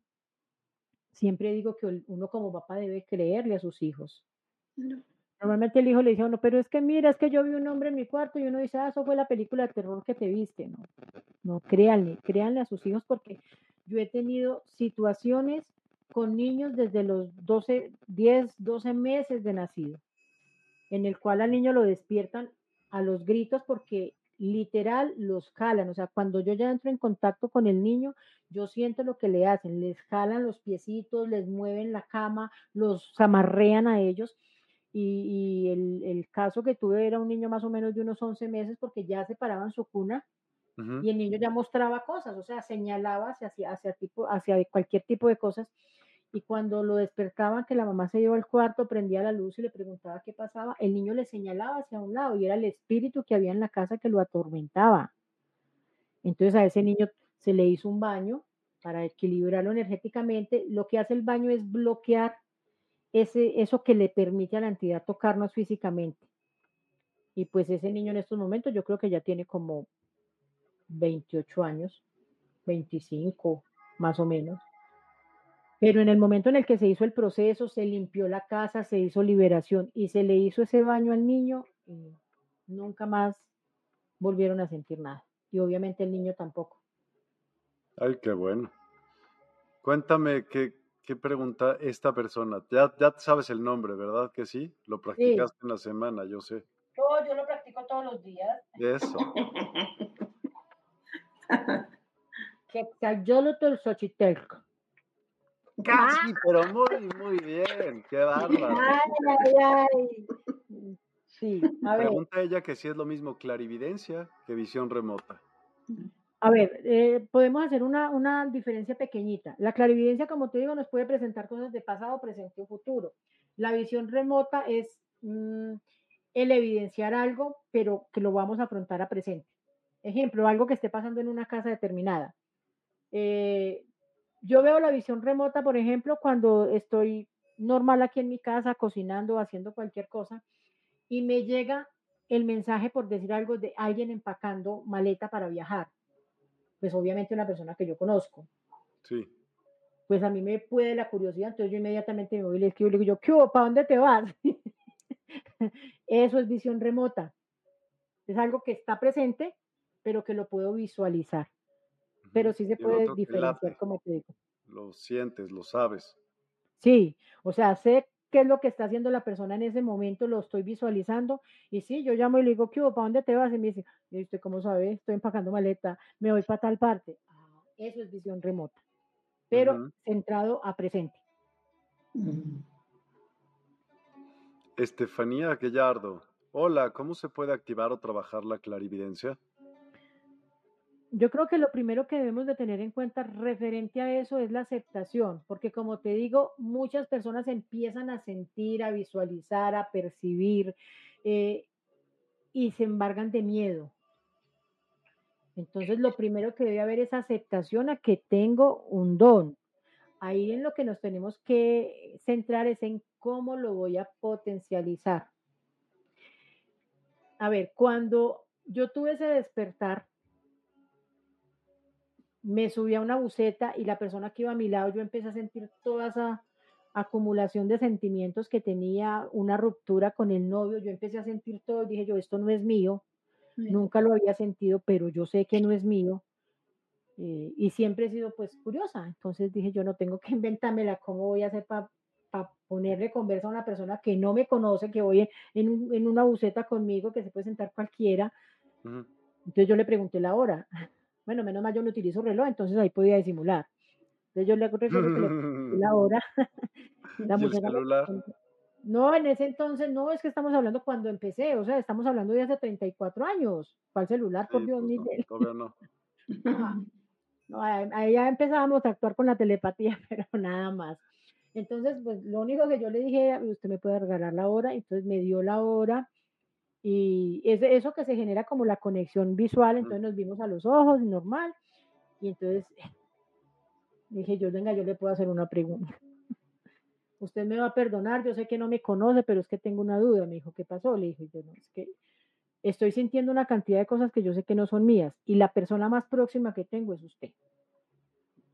Entonces no sé si lo, le va a sonar muy raro, no sé si le va a sonar loco, no soy ninguna persona mala, obviamente iba con, con mi hija en ese entonces que tenía como dos añitos y medio. Dije yo, pero es que estoy sintiendo muchas cosas que yo soy consciente que eso no es mío. Entonces me dijo, ¿y, y qué estás sintiendo? Y empecé. Dije yo, mira, estás pasando por una situación de ruptura con tu novio, estás pasando por esta situación en el trabajo, estoy sintiendo esas ganas de llorar, esa impotencia, esa rabia, esta cosa, porque fue por infidelidad. Y cada que yo le iba diciendo cosas, ella cada vez abría los ojos más. O sea, como, como de plato, como dice Mónica. cada vez iba abriendo más los ojos y se quedó y me dijo, ¿y usted cómo sabe eso? Y le dije yo, no me pregunte cómo sé. Yo solamente sé que eso no es mío. Y estoy asumiendo que por proximidad es suyo. Si usted me lo confirma, entonces yo estoy bien en mi percepción. Vuelvo y le digo, no es para generarle nada, pero yo sí quiero confirmar que esto que estoy sintiendo es suyo. Entonces eso me permite eh, que cuando hago conexión telefónica para una consulta a distancia, en videollamada, hasta chateando pues por el WhatsApp, eh, yo genero la conexión para poder hablar sobre esa persona. Y eso se ha ido desarrollando. La voz ayuda un friego. Yo siempre que oyes una persona ya con eso puedes saber muchísimas cosas, pero así por chat eso sí olvídalo, ¿no? sí, no, no, eh, todo lo, lo, he ensayado por todos los lados. Entonces, escribiendo por, por chat o por WhatsApp, mm. eh, tengo, se genera esa, esa conexión y, puedo hacer una consulta solamente escribiendo, sin ver a la persona, sin verla físicamente en videollamada, igual telefónico, solo escuchándole la voz, sin verla físicamente. Eh, esa, digamos que esa es una de las ramas de la clarividencia. Cristal Carrillo, en los sueños se pueden presentar espíritus. Tuve un sueño la semana pasada, me dio miedo. Primero porque vi una tejana negra, pero quería ver a la persona que, la traía y no era nadie, como si fuera el hombre invisible. Y le eché agua bendiga, bendita. Sentí como que se me salió salió algo de mí. Sí. Bueno, a ver, hay, hay sueños, ahorita pues tenemos sueños con clarividencia, ahorita están muy de moda los sueños lúcidos. ¿Sabes qué es, Miguel? ¿Qué es que los sueños lúcidos? Los sueños lúcidos. Yo sí, pero por favor siempre explícalo, siempre sería bueno ah, porque sí, una persona se pues beneficia. Sí, porque es que, es que la, la, idea es preguntarte si, si sabes qué son y si de pronto has tenido un sueño lúcido. Porque es que en base a lo que tú nos cuentes de qué soñaste, entonces yo ya doy la explicación de por qué vamos a hablar sobre lo que dice ella que vio en los sueños y poderle dar claridad a lo que ella vio. Ah, sí, eh, en algunas veces lo he experimentado y en una me fue muy, muy padrísimo, increíble. Mira, te lo, no, te voy a platicar, les voy a platicar, estuvo increíble. Es, y ya lo he hablado aquí anteriormente, pero el que no le tocó, ya le tocó se hace cuenta que me levanté de la cama, X, como si fuera, tenía mucha sed, pero mucha sed. Entonces llegué, ahí hay, pues está algunos pasos, un burro con una jarra de agua y vasos. Y entonces no podía levantar la jarra. Haz de cuenta que le hubieran puesto cola loca. así, la peor de. Con todos mis fuerzas dije, no, esto es, chiste. O sea, alguien me está filmando, de verdad, es chiste. ¿Cómo no vas a poder levantar la jarra de agua? Entonces volteo como diciendo, a ver quién. Y veo a mi ser, o sea, a mi, a mi cuerpo, a mí, dormido, y a mi esposa al lado. dije, qué increíble, pero cero asustados, o sea, yes. Y Emocionado como niño. Y feliz, a mí me gusta todo eso. Y entonces, esto sí, no, maricón, la próxima vez que me pase lo voy a hacer. Fíjate. Llegué a la puerta y hay como unas cortinas, ¿no? De si tú las abres tantito, puedes ver que hay afuera y las abrí para ver qué veía afuera y veía solo luz blanca, muchísima luz blanca. Y te voy a confesar que no me atreví a salir a la luz blanca porque era muy, muy blanca. dije, mejor disfruto un ratito aquí, ya que vine acá, voy al otro lado. La neta no. No hubiera hecho nada. La próxima vez lo voy a hacer, prometo hacerlo y ya les cuento. Eh, bueno, el, cuento es que siempre tenemos esa visualización de la luz blanca que es cuando vamos a trascender. O sea, te estabas muriendo momentáneamente y hubieras pasado, te hubieras muerto. Sí. Porque uno en el sueño se puede. Sí, claro. En el sueño qué bueno que no fui entonces. No, pues llámalo intuición. Por algo no pasaste, porque tú eres arriesgado, pero algo te frenó. Uno tiene que escucharse. El corazón te está diciendo, no te metas allá porque te mueres. Pero no te lo va a decir de esas palabras, sino que te va a frenar y no sentiste la motivación de meterte. Tú que eres tan curioso, yo sé que te hubieras metido. Si tú hubieras visto cualquier señeta de color por allá, un bosque, lo que hubiera sido, te hubieras ido a buscar a Caperucita, seguramente. Allá llega. Sí, seguro. Entonces, el, lo, digamos que lo que se está manifestando hoy en día y que están comentando muchas personas referente a esos sueños lúcidos es que aparte de que son tan vívidos, eh, qué lástima que no te pudiste tomar el agüita, yo me hubiera ido por una pajilla. No, pues no podía salir del cuarto, te digo que veía la luz, si no se hubiera ido. O sea, pero era impresionante, o sea, como parecía chiste, o sea, como si estuviera pegada con cemento, o sea, de veras, no sé. No, no. Entonces, digamos que los sueños lúcidos en, términos concretos es poder realizar un viaje astral y evidenciar lo que tenemos en el entorno. Lo que están diciendo mucho, no sé si sea mito, es que en el sueño lúcido nunca se puede preguntar la hora. Pero no es recomendable. vas a ver en el sueño lúcido? alguien? Porque es que el, el, cuento es que lo que, por ejemplo, una muchacha dice que se estaba soñando, que estaba con la mamá en la casa, la mamá estaba hablando la ropa, muy normal. Sí. Y llegó un momento en el que ella lo sintió tan vívido que ella le dijo a la mamá, mamá, ¿y qué hora es? Y que en el momento en el que le preguntó la hora, las facciones de la señora se cambiaron como si hubiera, digamos, en, como en, en una matriz, ¿no? O en un plano secundario la mamá cambió el rostro totalmente y salió corriendo detrás de ella con un cuchillo en la mano y eso la dejó traumada. Entonces, no sé por qué, porque pues obviamente no he tenido esa, esa posibilidad y lo pensaría de preguntarle ahora, pues qué necesidad tengo de que me asusten en mi sueño, ¿no? Sí. Entonces, lo que pasa en los sueños es que tenemos ese, ese poder de clarividencia. Lo que ella estaba evidenciando obviamente es una situación de algo en lo que está buscando ayuda. ¿Por qué lo planteo de esa manera? Porque yo en sueños he ido a casas o he estado en espacios donde me toca en el sueño luchar contra demonios, hacer exorcismos y hacer cualquier tipo de cosa durante el sueño. Pero ¿cómo luchas? Como lucho, no, yo lucho con pies y con manos y con lo que me tira. Ah, sí, así, agarrarte a golpes. No, me toca puño limpio, no, pero no, no me ha tocado puño limpio. Normalmente son como esas luchas internas de, de, mirar quién domina más y poder sacar lo que hay ahí. O sea, es como un tipo de exorcismo, pero me ha tocado hacer ese tipo de luchas. Entonces me veo con crucifijos, me veo, en algún momento saqué una daga. No sé si te viste, Constantin, que muestran la daga del destino. Sí, sí, la vi. Me gusta mucho esa película. a mí también me encanta. Me la puedo repetir todas las veces que quiera. Eh, esa daga apareció en mi mano. Y, era para... Va a salir la dos para que sepas. Ay, qué rico, me encanta. Entonces, en el sueño apareció esa daga y en esa, y esa daga eh, eh, yo la utilicé para, para, literal, para matar el espíritu o el demonio que estaba en ese momento en ese sitio. Mm, Entonces, mm. lo que ella evidenció es el ver eh, el ver, ¿cómo fue que dijo de lo que había visto? Que el caballo, que el, ¿qué fue la palabra que utilizó? Que había visto una... ¿Me estás preguntando a mí? Sí, Miguel, pues tú lo leíste, es que se me fue. Del mensaje. Ah, disculpa, del yo pensé que de, de la persona que me estabas contando. Dije, no, pues, ¿cómo vas a ver? No, no, del mensaje, a ver, que decía una tejana. Una ¿Qué tejana. es una tejana negra? Con- Contextualíceme lo que ella visualizó. Sombrero, tejano negro, sombrero. negro. Ok, ok, una tejana negra. Y que quería ver a la persona que la traía y no la pudo ver, pero Sí. que en el mismo sueño ella eh, le echó agua bendita a esa tejana, ¿no? Sí, O sea, mira, uno es tan consciente de las cosas que ella en ese sueño visualizó esa energía oscura que venía acercándose hacia ella y por eso utilizó el agua bendita. O sea, todo tiene una razón de ser. sí.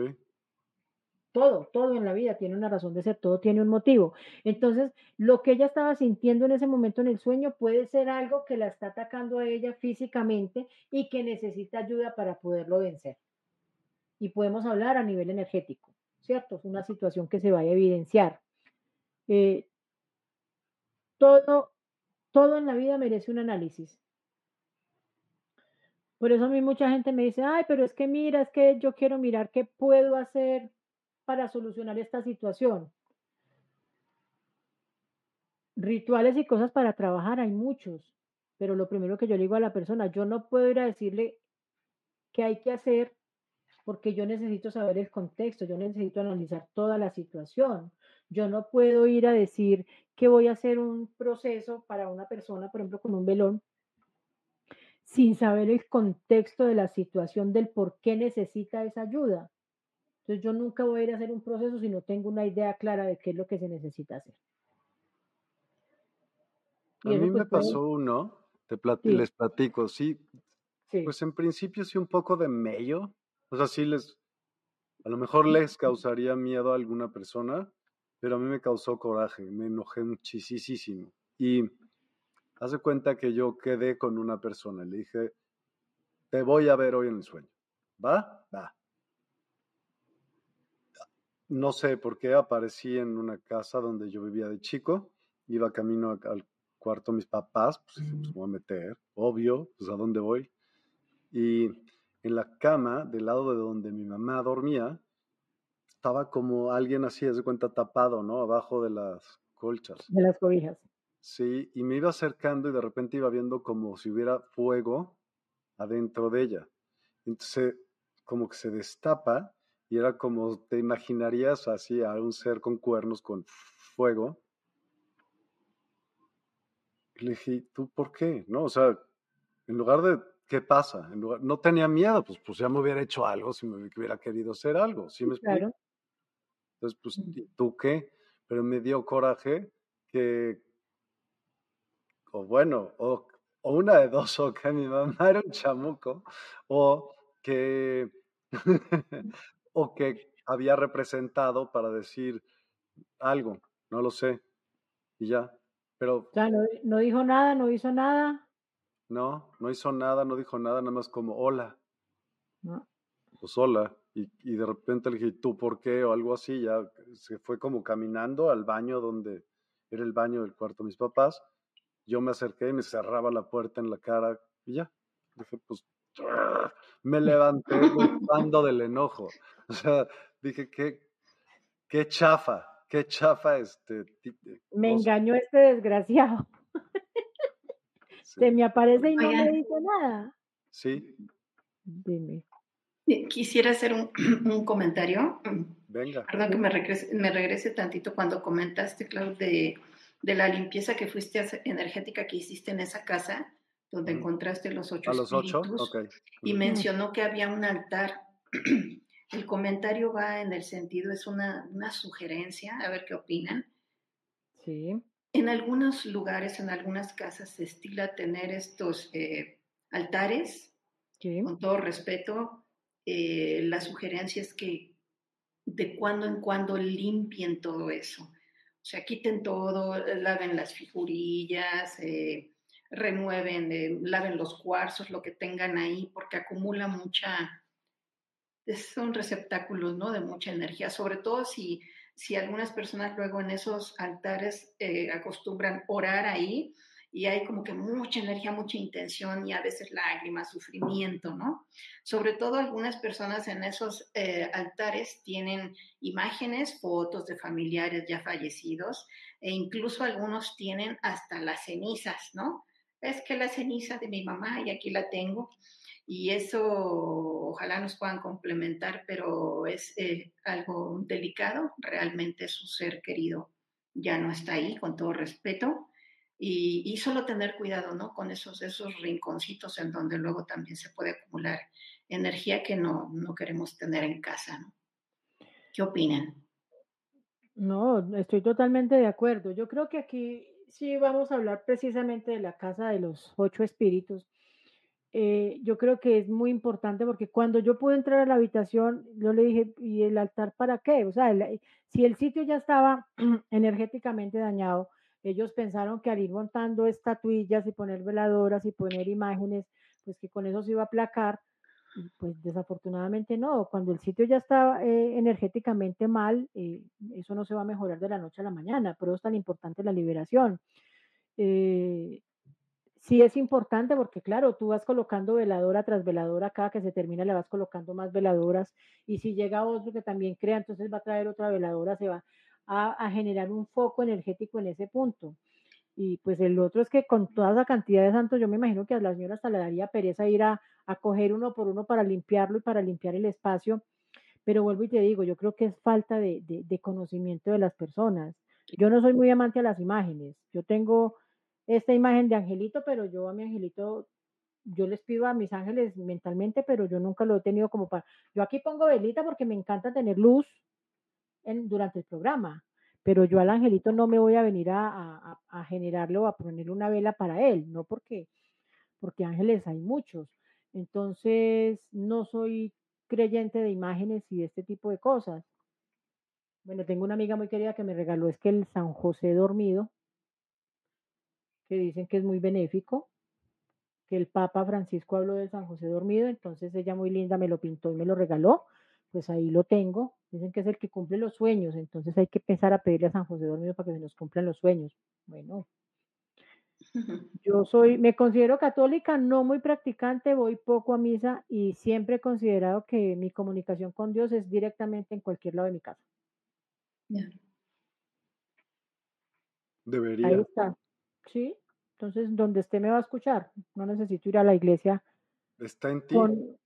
Está en mí. O sea, aquí está conmigo, en mi corazón, entonces no necesito ir a, manifestar el, eh, lo que creo en él en una iglesia, pero pues de vez en cuando voy a una misa. Que, bueno, qué pena expresarlo de esa manera, pero voy cuando es un entierro o matrimonio. De resto, que me motive a ir un domingo a misa, no, no, no, no. Y entraríamos a un sinfín de comentarios y también les tenemos una sorpresa el día de hoy, como pusimos aquí sí, a ver. Y quiero poder como conversarlo con ustedes y poder llegar a un acuerdo qué hacemos. No es por pelado que no leemos todos, porque es o leer todos o eh, hacer el, el, ejercicio de los mensajes, ¿no? O sea, bueno, va, va, y para avisarles de todos modos que solamente se pueden dar mensajes o se les darán en esta dinámica que las personas que lo hagan desde la página de Despierta en el live, que ahí están Lulú, Leonel Messi, oye, súmense a Leonel, ¿qué es eso? Mucho mundial y ahora no están ahí. Eh, está Luciana, entonces, pues váyanse sumando para la hora que así suceda.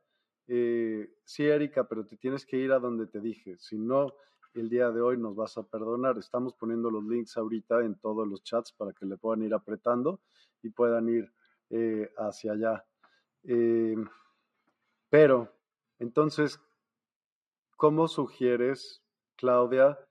Y pues no sé si también Mónica quisieran como alternar y dar mensajes, que podría ser algo padre, ¿no? Con a lo mejor una cartita de angelitos o así, no sé, como cada quien decida. Sí, cómo no.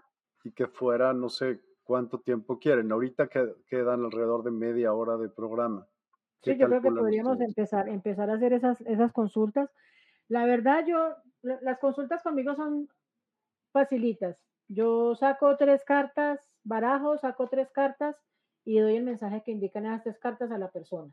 Entonces, una, o la persona dice, por ejemplo, Lulu dice, ah, yo quiero eh, saber qué me dicen las cartas de Mónica. Pues entonces Mónica se las lee a Lulu. Eh, que aparece otra y dice, no, yo quiero las de Claudia, pues entonces, eh, a gusto, a gusto como quieran. Entonces, o nos turnamos uno y uno de acuerdo a cómo van llegando los mensajes y ya Miguel nos dice. Solamente con el nombre ya nos enfocamos a ver qué le vamos a decir, qué, qué mensaje traen los ángeles para esa persona. A mí personalmente me gusta con foto, pero aquí se nos dificulta un poquito la foto de la persona y se nos haría un poquito más extenso. Entonces, no, con el solo nombre para poder eh, direccionar la energía de los ángeles hacia esa persona. Venga, los que ya están registrados pueden, les digo, en el mismo sitio Despierta Online, en su perfil, pueden cambiar su foto por, el, por la foto que ustedes quieran. Así que, y así puede a lo mejor eh, salir ahí, pero la verdad no sé todavía. Estamos estrenando. Así que, venga, entonces les late eso, les gusta esa idea. Sí, no, no, no tengo problema. Sí. Sí. Además, como así, claro, tengo que escuchar a Moni leyéndome las cartas de los ángeles a mí. Eh, nunca me las han leído, por favor, entonces, bueno, también a mí me gustaría que Moni me, me, diera un mensajito de sus ángeles. Pero va a ir por sus cartas, Moni. Va a ir por sus cartas, así que te esperamos, Moni. Adelante. Dale, Moni. Em, pero, ah, entonces les damos chance a que se, se unan a la. Que vayan al live, sí. Sí. Y entonces, eh, lo voy a poner aquí en grande, ya se los puse también en el. O sea, vayan a la sección de des, despierta.online, se van a Live TV o a Tele en Vivo, Live TV, y ahí en el canal de 852 Hz hay tres canales. Está la Universidad del Despertar, está CBDMX y está, em, ¿cómo se llama? Perdóname, despierta. Y ahí estamos, ahorita en vivo. Entonces, los que estén ahí, pues por ahí, mira, Erika Robles, bien. Leonel dice, Miguel, aclaro que realmente me llamo así. No soy el jugador, pero bueno, jeje. Sí, yo sé, yo sé que sí. No estoy, o sea, no tendrías por qué, por qué mentir. Estoy de acuerdo contigo. Y tú estás en el sitio, pero Ok, Erika Robles nada. Ok. ¿Cómo? Tienes que picarle la dirección y entrar a despierta.online, o sea, salirte de Facebook, estás en Facebook, te pones en despierta.online en, Google Chrome o en el navegador que tú uses si quieras, y de ahí te pones despierta.online y luego en Live TV y el canal de Despierta 852, y ahí lo vas a ver. ¿Ok? Así, Ana Lorena Botello López. Em, ok, la primera persona es Lulu Gómez. Obvio, tenía que ser desde aquí. ¿Tú le quieres dar un mensaje? A Lulu. Sí, a Lulu, obvio. Bueno, Lulu, vamos a mirar qué mensaje tienen los ángeles para ti.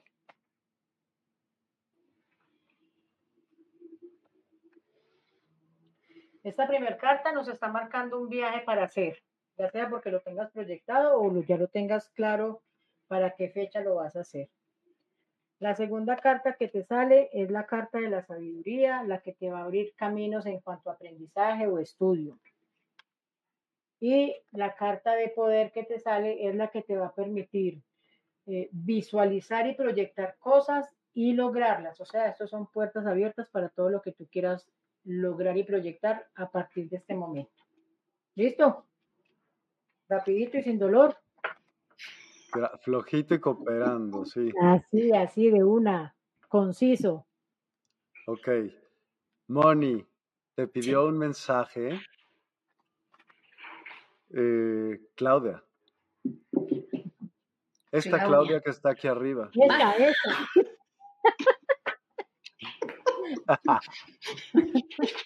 Esta Claudia que está aquí. Perdón, estoy esperando ver aquí en los comentarios cuando menos ver el, ver el, el icono. Ok, muy bien. Bueno, tenemos aquí unas cartas de los, de los angelitos. Eh, como yo lo eh, me llega a hacerlo, es sacar tres cartas Y la tercera es tu, tu mensaje. Entonces, eh, si me das tu permiso, estoy ahora Tranquila. Revolviéndolas para sacar tres cartitas. Entonces hacemos una, dos, y en la tercera viene tu mensaje y aparece el arcángel Rafael. El arcángel Rafael te viene a decir, es, es muy especial porque tu nombre y tu apellido tienen la letra C, Sí, Claudia Cardona.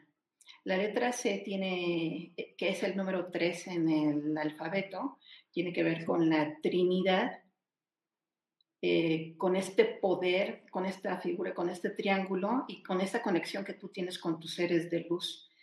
Entonces el arcángel Rafa- Rafael muy en especial te viene a decir eso, de esa confianza que tú tienes en ese, en ese poder, en las geometrías y que, que estés atenta porque te va a mandar en un mensaje que puede ser una, una canción, en tus sueños, en una visualización, un mensaje que tiene que ver con el número 3 y con ese triángulo o pirámide, en donde viene adentro una geometría sagrada con la que tú vas a poder trabajar para mejorar tu salud. Mensaje entregado. amén. Amén, amén. Muchas gracias. Padrísimo mensaje, qué buen mensaje. Ahora viene Jacqueline. ¿Se me ve? Sí se te ve, pero no pediste mensaje. Erika Robles, ya. También, pero no pediste mensaje. Lo tiene que pedir a través de la página. Sí lo hizo, sí, lo- o sea, ya está Ah. aquí. Ella pidió mensaje en Facebook, pero nada más está diciendo ya. El chiste es que diga que quiere un mensaje. Ah, ya, o sea, no entres, eh, Erika, no entres y dices, ya estoy aquí en el, onla- en, en el vivo, sino que di, yo quiero mi mensaje con Los Ángeles. Claro, claro. Cristal Carrillo, muy bien, Cristal, lo logramos. Yo también quiero mensaje, por favor. Eso. Cristal Carrillo, le toca. Bueno, vamos a ver qué nos dicen Los Ángeles para Cristal. Bueno, yo también saco tres cartas. Hoy, hoy están todos muy empoderados. Cristal, también te sale la carta de poder.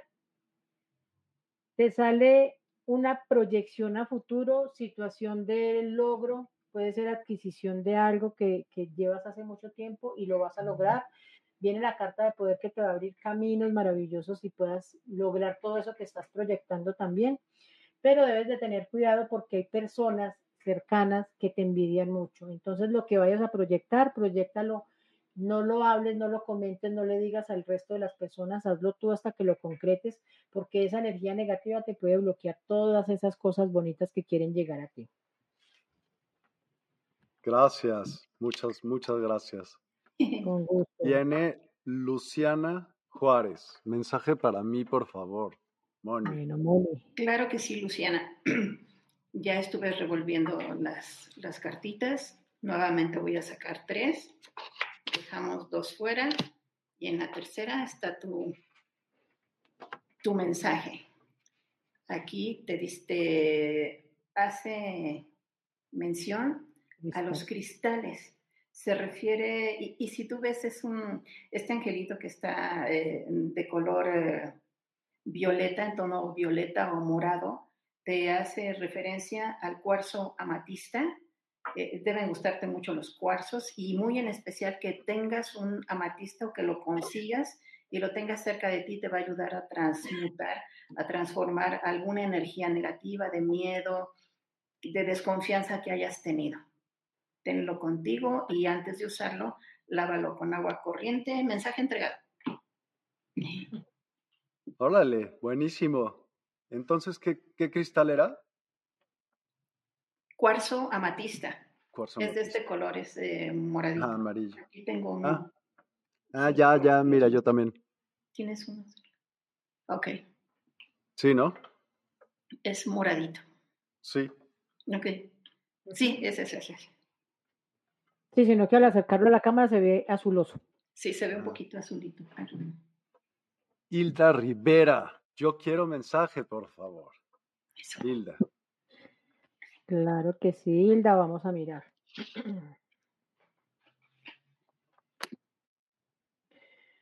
Bueno, Hilda, te sale el angelito de la creatividad.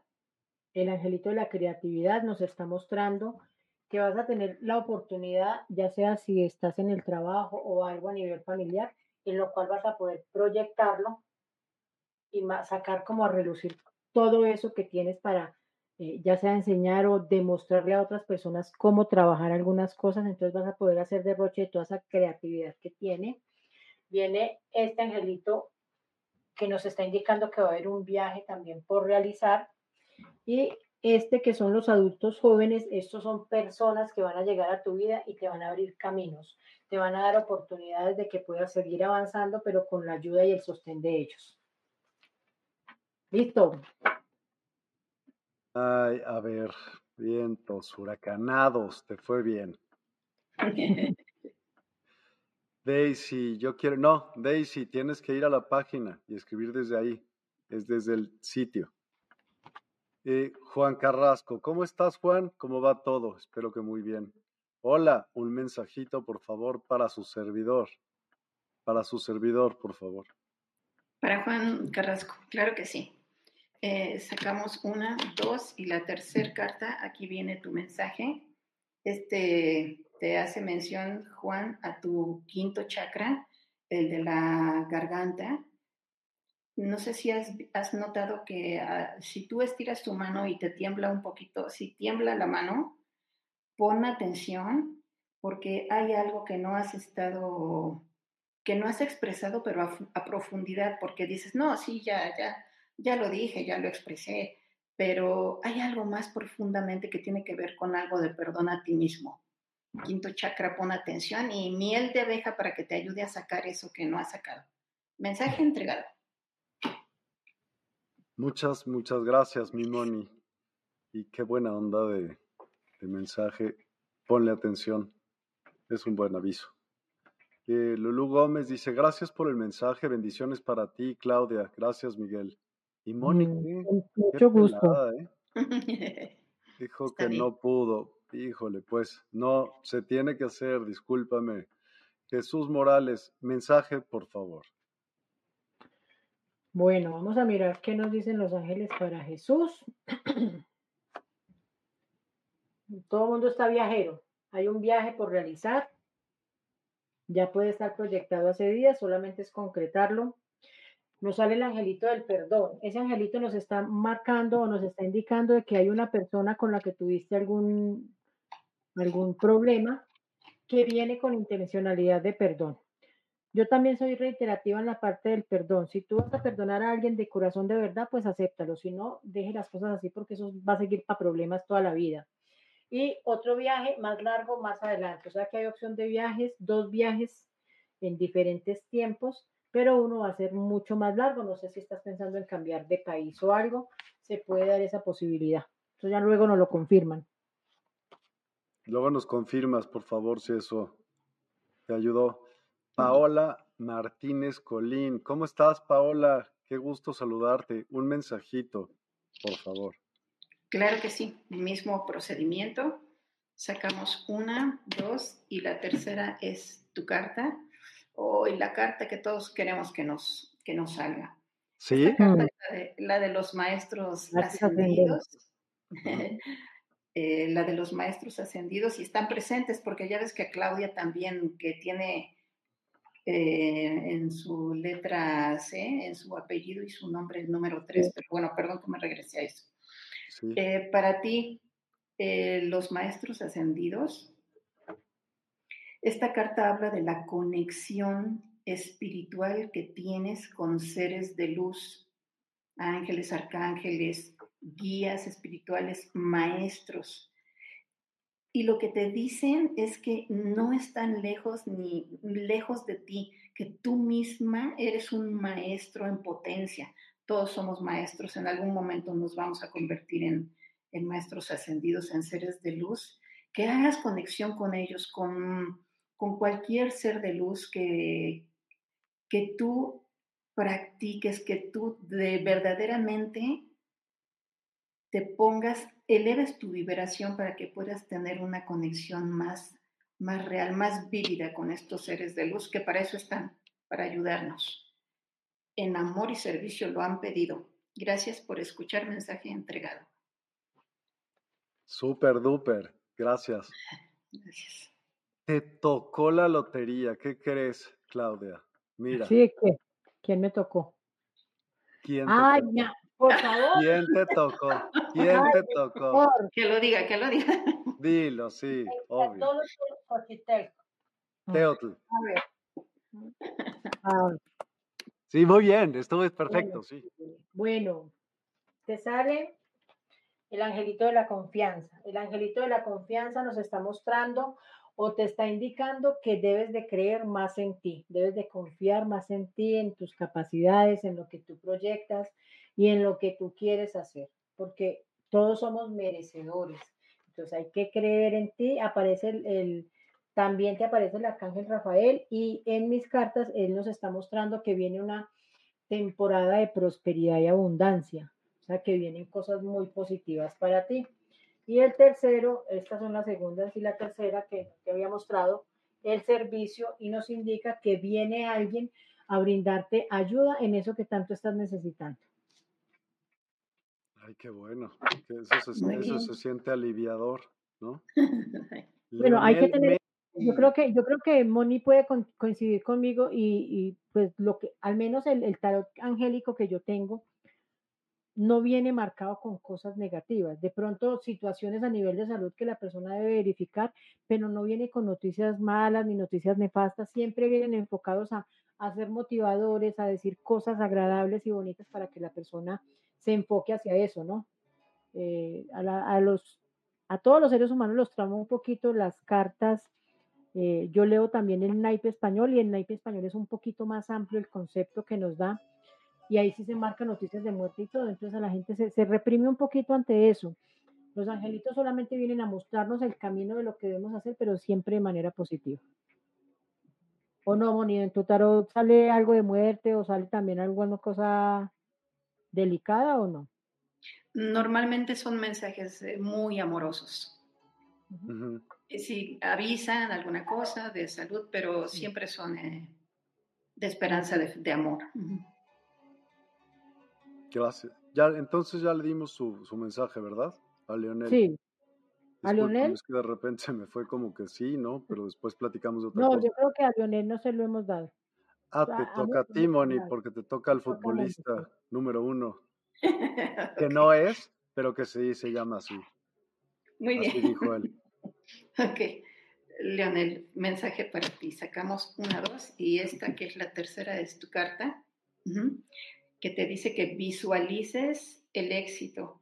Tiene mucho que ver, eh, Leonel, con que a veces estás trabajando en cosas o proyectos y podrías desconfiar o incluso alguna vez eh, dices, pues se me hace que no va a pegar, pero lo voy a hacer. Entonces, lo que te dicen amorosamente es que visualices que lo que eso que quieres atraer a tu vida en todo sentido, amor, abundancia, salud, eh, elevar tu vibración, sea que ya es, velo como que ya es, es para ti, ya está hecho y que ya estás disfrutando de, de toda esa belleza que, que quieres para ti. Mensaje entregado. Muchas gracias. Y Gracias. siéntelo ya. Irma Cruz. Irma, ya sabes cómo. Eh, Paola ya le dimos, pero volvió a escribir. Francisco Javier Soto, buenas noches. ¿Cómo estás, Francisco? Buenas noches. Angélica de Santiago, mensajito para mi hijo, por favor. Desde el sitio, por favor, Angélica. Erika Robles, quiero mensajito. Quiero ¿Por qué no le, mensajito. le dices de nuevo la página? Porque por ahí alguien está preguntando que cómo. Está desde aquí abajo, todo el tiempo está la dirección. Se Ah, meten a des- sí, se meten a despierta.online. Mire, si no lo pueden ver, entonces lo hago en grandote. Se meten a despierta.online y de ahí ah, hay una sección que dice Live o Live TV. Y ahí le picas y se despliegan tres canales. Estamos en Despierta 852 y ahí puedes comentar y ahí puedes verlo y ahí puedes ponerle pausa y todo lo puedes hacer ahí. Entonces, está muy fácil, pues, despierta.online desde la computadora, pues, o sea, desde el celular, desde tu, pack, tu browser, ¿no? A eso me refiero. y ya se me perdió. Leonel Messi ya le dimos. Muchas gracias, Moni, te dice Luciana Juárez. Con gusto. Mm, eh, claro. Cristal Carrillo, wow, hermoso mensaje. Gracias, gracias, gracias. Ay, ¿dónde me quedé? Hay un friego. Erika Robles, se lo merece. Lo lograste. Pero, ¿no ya había sido? ¿No? Ella va. Le toca a ella. Imagínate, me la salto y me mata. Eso va a decir, ¿qué te pasa? ¿Voy yo con Erika? Sí. Ok. Mm. Mira, en estos momentos que voy a hacer la consulta para Erika, siento ansiedad. Qué rico que nos lo confirme, siento ansiedad, está, debe estar pendiente de una decisión por tomar, entonces le está generando muchísima ansiedad, le está generando algunas molestias a nivel físico, el estrés, Igual para Erika viene eh, el angelito que nos muestra el amor eterno, es ese amor que uno tiene ahí, que no deja, que, que queremos seguir conservándolo. Nos sale la carta de poder, que es la que te va a permitir eh, proyectar y lograr todo lo que tú quieres. Y nos sale un milagro de amor. Entonces, ¿Qué nos indica el milagro de amor y el amor eterno? Pues que es un amor que tenemos ahí, pero el milagro se va a dar en que se puede estabilizar muchísimo más la relación. O sea, que pueden haber situaciones no muy convenientes en la relación, pero se van a empezar a equilibrar, así que con calmita y con tranquilidad eso se puede manejar. Listo. Gracias. Ya empezaron a subir de tono, ¿eh? ya no están tan padres. Siguen siendo padres, sino que eh, soldado avisado no muere en guerra, dicen por ahí. Entonces, a veces una advertencia a tiempo sirve. Mira, ahorita nada más, Francisco, puse los links, síguelos, velos aquí abajo. ¿Me explico? O sea, desde la página, por favor. Igualito, Guadalupe, porfa. Daisy Escutia. Toca. Yo también quiero mi mensaje. A Daisy. déjame decirte disculpen, pero a Daisy ya le di un mensaje, pero no sé si es esta Daisy. Híjole. está difícil saber, ¿verdad? Pero sí, porque es un nombre. Recuerdo. Daisy es Cutia. Yo también quiero un mensaje, pero le dije que fuera a la página. Igualito. No, no le hemos dado, nada más la, la habíamos mencionado, pero no. Ok. Vamos a no seas gacha, si no, luego Daisy te va a, ti. ¿Un mensaje para Daisy? Sí, por favor. Ah, claro que sí. Entonces sacamos una, dos y la tercera carta para ti. Esta es una carta también muy bonita que habla de la diosa. El mensaje es esa, esa energía, ¿sabes? Esa energía femenina que en algunos casos no, no sale tanto a relucir, no brilla tanto porque hay, te ha pasado que hay ciertas circunstancias en donde hay cierta opresión o mucha energía masculina o un poco de, miedo de, a la crítica. Entonces lo que te dice esta cartita, este angelito, es que disfrutes esa plenitud al máximo, esa, todos esos dones, toda esa energía femenina, hermosa, creadora, en amor, y que te que brilles, que brilles porque eres, eres una diosa. Mensaje entregado. Qué bonito. Eso, estaba en mi bonito mensaje. Toca, la que sigue. ah, bueno, Cristal Carrillo dice que muchas gracias. Verónica Pacheco, por favor, un mensaje de los ángeles. Gracias. Claro que sí, Verónica. Vamos a ver qué nos dicen los ángeles para ti. Sale el ángel, eh, dice, es el ángel guardián de los niños, o sea que nos pueden estar anunciando embarazo de persona cercana, familiar, eh, o la consultante, en, este caso también podría ser. Que hay algunos problemas a nivel de salud, pues bueno que te revises nivel de cadera, nivel de, eh, a nivel estomacal. Entonces sería buena una revisión, no grave, pero pues yo creo que eh, no está por demás hacernos un chequeito, ¿no? Y nos sale un amor joven. Ese amor joven nos está indicando que una persona a nivel emocional va a llegar, va a tocar tu puerta, tú eres la que decide si abre la puerta o no a ese amor. Pues yo siempre digo que el amor joven puede aparecer, pero si tenemos una pareja, pues no le vamos a abrir la puerta. Bueno, depende la mujer que sea, ¿no? Pero eh, el amor joven viene y toca la puerta eh, del corazón y si tú lo abres, pues ahí va a estar y si no, no pasa nada. Listo. Buenísimo. Em, déjame, te digo, te digo. Uy, ya llegaron muy bien, lo están logrando súper bien. Eh, Luciana Juárez, Luciana Juárez, muchas gracias, Moni. Arancha Pérez, al sitio, por favor, y desde ahí escribes a los que no, no vayas solamente al sitio, sino te tienes que meter a la transmisión y desde ahí preguntar. Y aquí sale como un patito, como ves aquí, y dice LJ, esa, esa es la diferencia de que estás en el sitio. Por eso Luz de Ángel Mística, lo mismo, Sandra, lo mismo, Juan Carrasco, que andas en la Ciudad de México, ok, qué bueno, Socorro, lo mismo, por favor. Buenas noches a los tres, bendiciones. Buenas noches, Socorro. Gracias. Todo en orden, qué bueno, me da gusto. Quetzalcóatl ya le dimos. Ah, sí, ya. Este, dice Ana Lorena, ya fui a la página, sí, pero hay que escribir desde ahí. Em, hola, Moni, es muy cierto, mano izquierda. ¿Ya viste? De tu mensaje. No puedo entrar a la página. Eres la única, no, no puede ser. Inténtalo bien. Despierta.online. Así es, nada más. Jackie González. Quiero mensaje. Por favor, yo creo que añadimos. mensaje para Jackie. Venga. Sí. Sacamos entonces, como hemos estado haciendo, uno, dos, y la tercera cartita es para ti. Y esta tiene, eh, tiene relación con el mundo de los elementales, con las hadas, estos seres hermosos que dicho sea de paso le ponen el color y la fragancia a las, a las flores.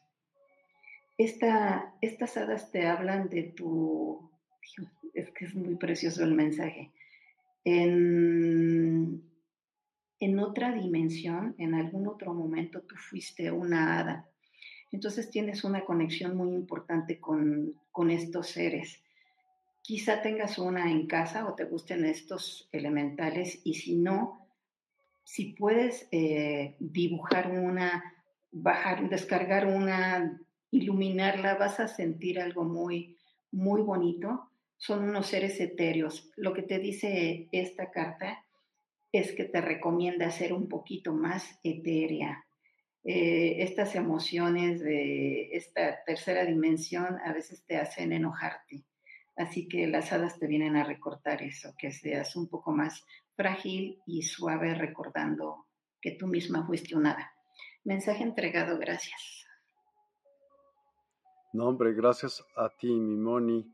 Y, espérame un segundo. Juan Carrasco dice, muchas gracias, Moni. Ricardo Altamirano, lo mismo en el sitio. Juan Carrasco, bendiciones, bendiciones, Juan. Qué bueno, me da mucho gusto que estés bien. María de los Ángeles. No, María de la Luz Ángeles, discúlpame. Mensajito, por favor, bendiciones. Ok.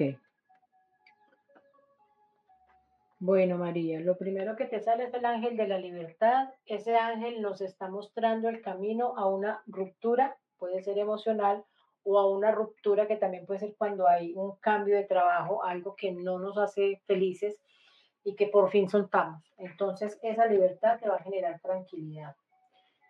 Entonces hay que verla por el lado positivo. Viene Metatron, tú sabes que Metatron es el que marca el camino, el que nos muestra las cosas que logramos, el que nos permite eh, recordar que siempre tenemos metas. Entonces es el lograr esas metas de todo lo que has pensado.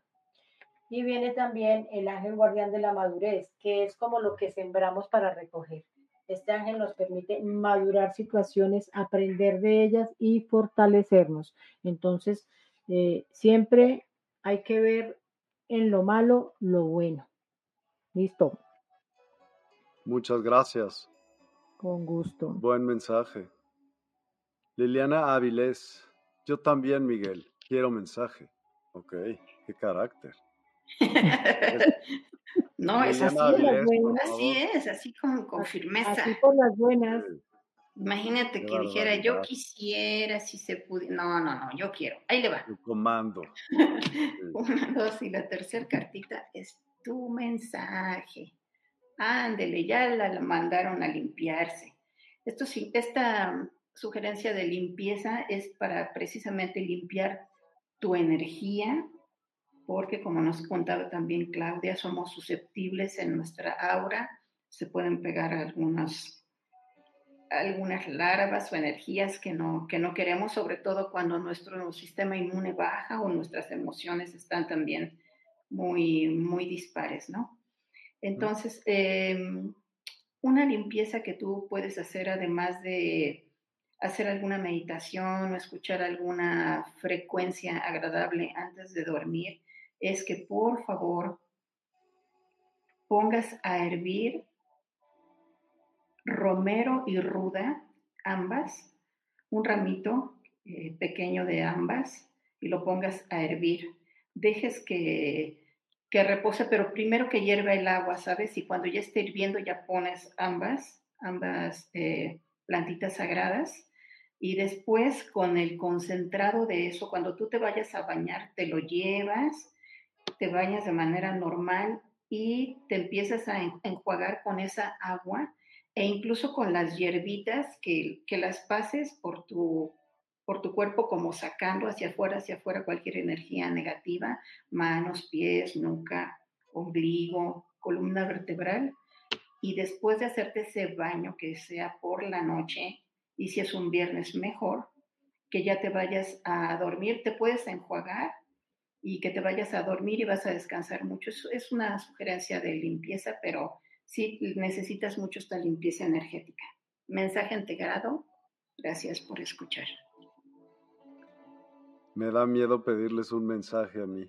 No. Por favor. Aún no me despido. Jejeje.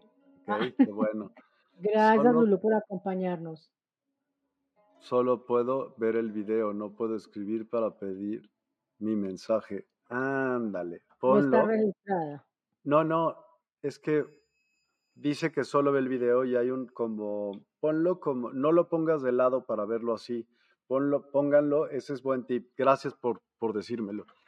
Y yo lo noté, no lo he podido mejorar aún, pero lo voy a mejorar de alguna manera y es que no es, bueno, total, lo vamos a mejorar. Pero el chiste es que lo tienes que ver así, parado, aunque veas el video chiquito y puedes poner una ventanita que dice chat. POC, pones el chat, se va a seguir escuchando el video, tú pones tu comentario, le pones mandar, si lo estás haciendo desde el celular, porque si lo haces desde la compu, pues se ve perfecto y estás ahí chateando y viendo, igual que es como si fuera cualquier otro medio como este, ¿no? A ver, espero que me haya dado a entender. Laulo Nava. Hola, yo sí quiero mensaje desde la app. Digo, no, desde despierta.online, discúlpame. Lulu Gómez, gracias mi hermosa Moni, gracias a todos, abrazos. Con gusto. Selvin, ya sabes, gracias. Yo mensajito, por favor, Erika Robles Nava. ¿No ya le dimos? Dime. Yo creo que sí. Dimos a una Erika, pero no, yo, yo le di a Erika, pero no estoy segura si era ella. Sí, sí le dimos. Sí, sí, sí. estoy anotando los nombres. Sí.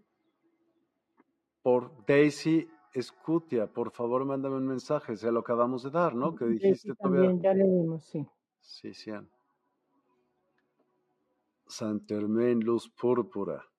De cuando se le salió su, el ángel.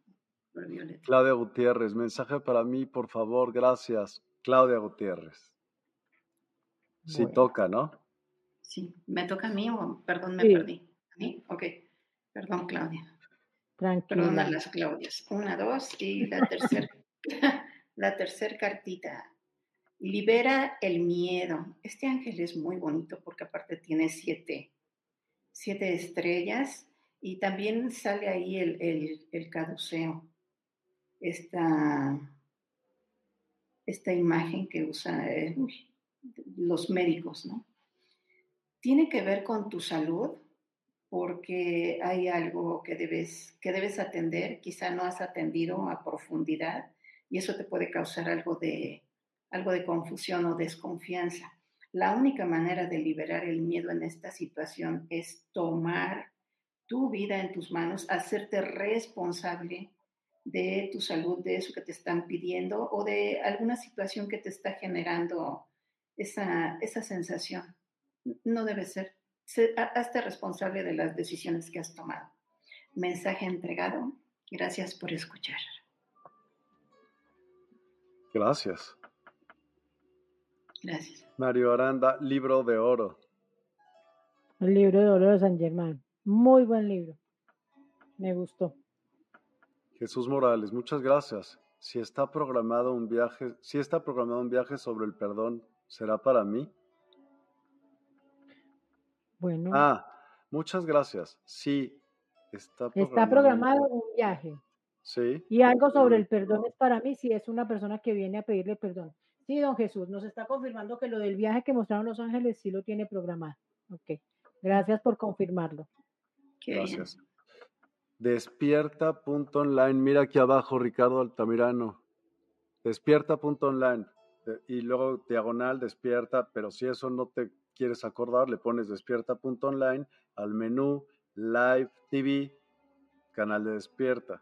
Se va a ver también en la universidad ahorita, en el canal de la universidad, pero desde ahí ahorita no puedes chatear, solamente desde el desde Despierta puedo habilitar otro de esos. Es buena idea para todos los demás. Pero a fin de cuentas vas ahí, ¿no? Gracias por hacérmelo ver y notar. Me puede ayudar. Nos puede ayudar. Paola Martínez Colín, gracias por el mensaje. Se me fue doble. Abrazos a todos. Saludos, Miguel. Saludos, Pao. Quetzalyolotl Xochiteotl. Ya me lo sé de memoria. Sí, ya. Eso ya. está, ya está marcado en ti como un tatuaje. Sí, sí, sí. Total. Sí, súper mensaje, tan esperanzador. Sí. Ah, qué bueno. Jacqueline González, mensaje, por favor. Claro que sí, Jacqueline. Sí, no, ¿verdad? ¿No le damos? ¿No le hemos dado, perdón? No, Jacqueline no. bueno, te sale el ángel de la misericordia. Tú sabes que el ángel, eh, la misericordia va dada al, al ser aceptador, al ser dador, al esperanzador, entonces vienen cosas positivas para ti.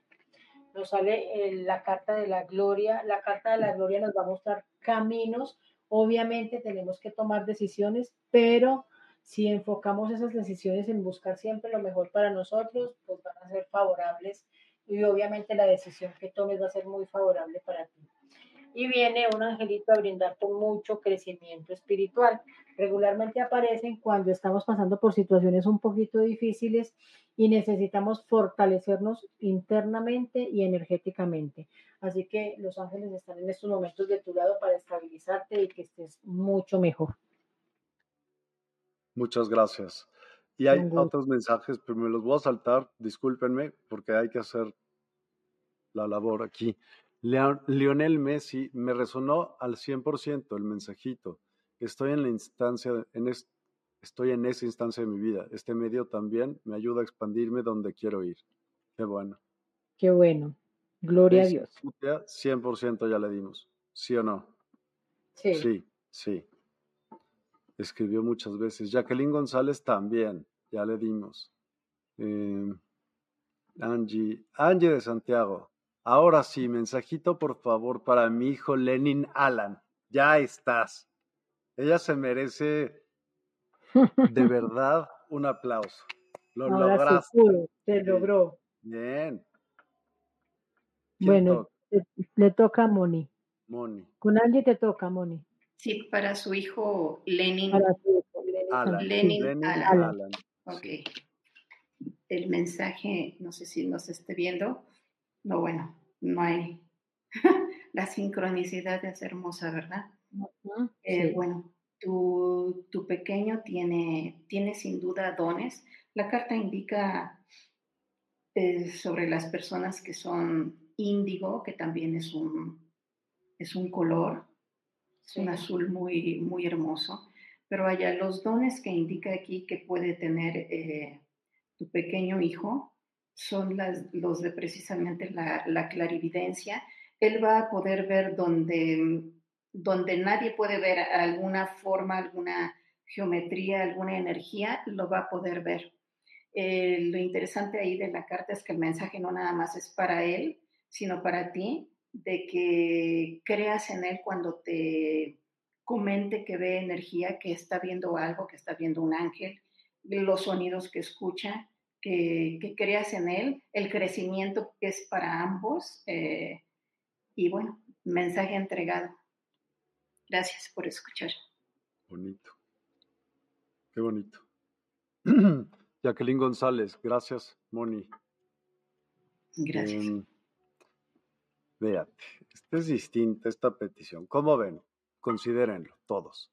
Mario Aranda, un mensaje para la gente aquí en USA porque la situación es difícil en cuanto a economía para sentir más el que va a pasar con la fuerza latina. Gracias. Y se me hace que la diferencia aquí es que pidió por todos. Eso es eso es como él pensó en comunidad, él pensó en, el resto de, las personas y así tenga sus propios problemas encima, pues quiere saber cómo va a ser algo general para todos. O sea, está enviando esa, ese mensaje energético de querer saber cómo van a estar los demás, porque si los demás están bien, él también va a estar bien. Entonces yo creo que eh, es más bonito esa intencionalidad que se puede tener al pensar en el otro. Yo también. Totalmente. Igual miremos, yo creo que eso lo podemos hacer las dos, Moni, ¿cierto? ¿Cómo no? Entonces empiezo, empiezo yo y luego sigues tú. Bueno, pues. Por favor. Sale aquí, pues bueno, me sale la carta de la confianza, o sea que queramos o no queramos, hay que creer en los gobernantes, harán buenas cosas, harán malas cosas, pero de igual manera hay que tener confianza en que van a ser mejor, ¿cierto? sale la carta de poder que va a permitir lograr muchas de las proyecciones que se puedan tener. Obviamente sabemos que estamos hablando en comunidad, a algunas personas les puede ir mejor y a otras no, es relativo, pero al menos está la carta de poder que va a abrir caminos para que las cosas mejoren. Y también sale la carta de la libertad, que estamos hablando de cambios, de rupturas, y no van centrados solamente en esta parte, pueden ir en la parte laboral, que es poder cambiar a cosas que sean mejores y mm, de igual manera esa libertad va a generar tranquilidad. O sea que si lo vamos a tomar de manera global, pues son cartas muy positivas y cartas que nos van a abrir el camino para que todos estén bien. Muchas gracias. Muchas gracias, Claudia. Vamos a continuar a ampliar ese mensaje con mucho gusto y con esta con esta carta para Mario Aranda y la comunidad. Sin duda, Arcángel Miguel, con ustedes apoyando este ser de luz tan poderoso que con su espada, con su frecuencia vibratoria de color azul, protege el planeta, protege nuestras emociones, nuestra mente y sin duda lleva esperanza y verdad hacia todas las personas que están eh, dedicadas en amor a trabajar, en vivir esta experiencia en la tierra y siempre está con nosotros. Así que una, está con nosotros, pero una petición también es solicitarle, porque los, estos seres de luz requieren de nuestro permiso, solicitarles esa, esa ayuda, esa guía y esa, esa protección, sobre todo con nuestras emociones. Gracias por preguntar, mensaje entregado. Muchas, muchas gracias. Oigan, díganme qué sugieren. O sea, faltan varias personas y podríamos, si no, dar un mensaje general hacia el mundo, ¿no? Para, porque todo el mundo sabemos en el momento que cada quien esté, ¿no? Y que las cosas están como estén según nuestra propia percepción. Entonces, el mensaje es para todas las personas, las que estuvieron y las que no pusieron. ¿No creen? Bueno, yo creo que ahí eh, entraríamos, al menos, al menos yo eh, entro un poquito en conflicto porque se unen todas las energías de las personas que quieren saber su mensaje.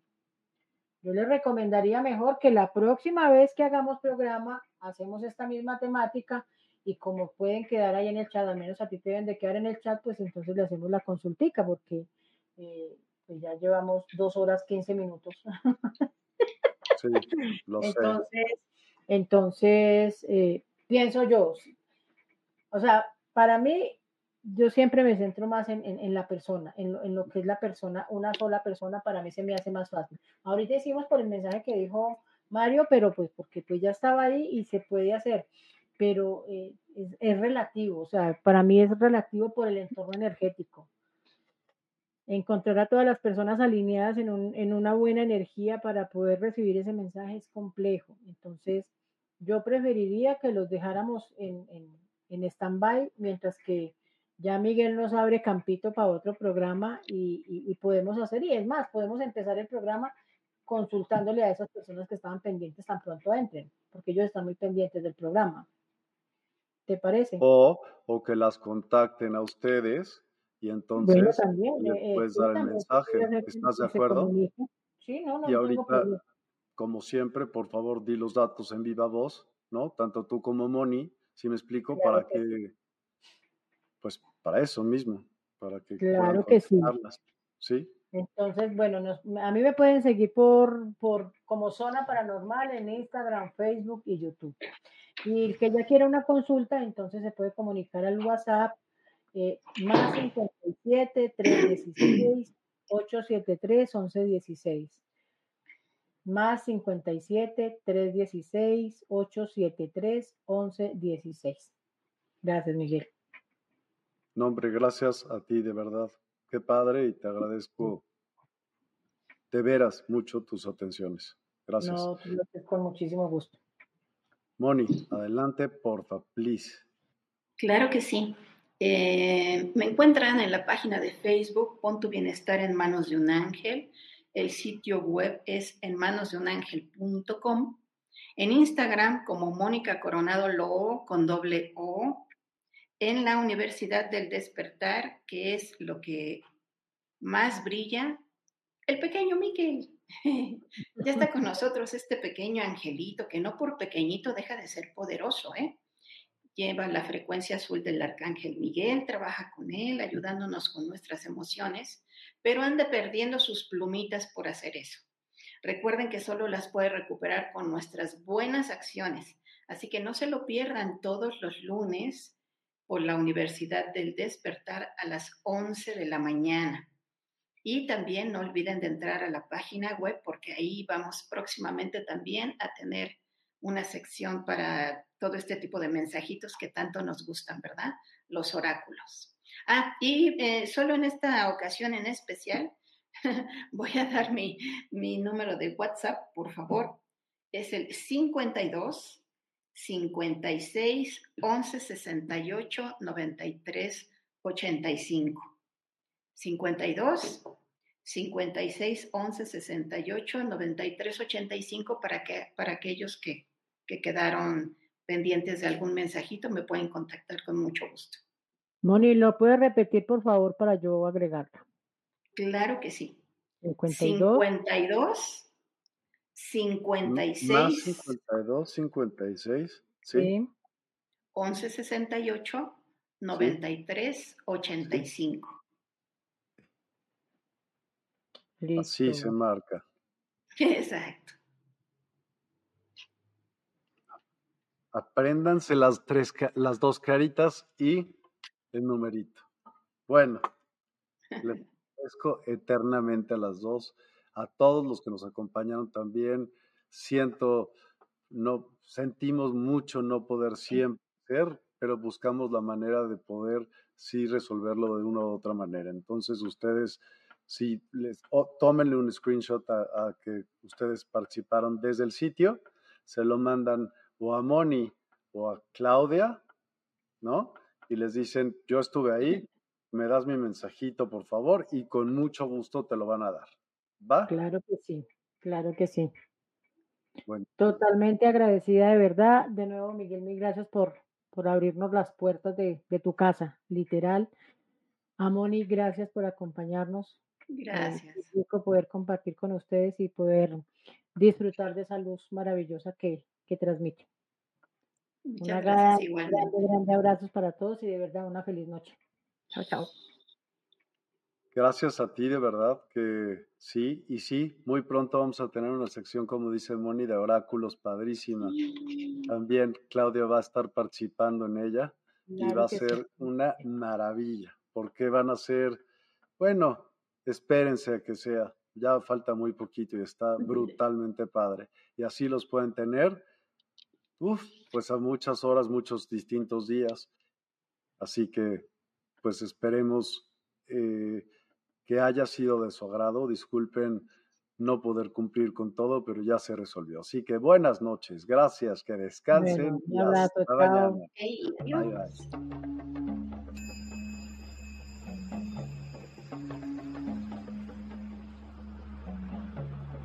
Despierta tu conciencia. Exploremos cómo comprometernos con nuestra conciencia para experimentar una transformación interior y vivir una vida más plena y consciente. El compromiso con la conciencia comienza viviendo en el presente. Deja de lado las preocupaciones del pasado y las ansiedades del futuro. Enfócate en el aquí y ahora y descubre la belleza y la conexión en cada momento. El desarrollo personal y espiritual es esencial en este camino. Dedica tiempo a conocerte a ti mismo, descubre tus valores, creencias y nutre tu crecimiento interior a través de prácticas como la meditación y la reflexión. Despertarás tu conciencia y experimentarás una transformación profunda. El compromiso con la conciencia no se detiene en nosotros mismos, también implica conectarnos con nuestro entorno y con los demás. Cuidemos y respetemos a la naturaleza, establezcamos relaciones significativas, practiquemos la empatía y la compasión. Juntos podemos construir un mundo más consciente y equilibrado. Únete a nuestra comunidad en Despierta. Participa en nuestros programas en vivo, donde descubrirás enseñanzas inspiradoras, técnicas de meditación y conversaciones reveladoras. Síguenos en nuestras redes sociales para obtener contenido adicional y ser parte de nuestro movimiento de despertar de la conciencia. El compromiso con la conciencia es un viaje personal, pero juntos podemos construir una comunidad consciente y transformadora. Es hora de despertar tu conciencia y marcar la diferencia en tu vida y en el mundo. Despierta tu conciencia y únete a nosotros en este emocionante viaje de transformación.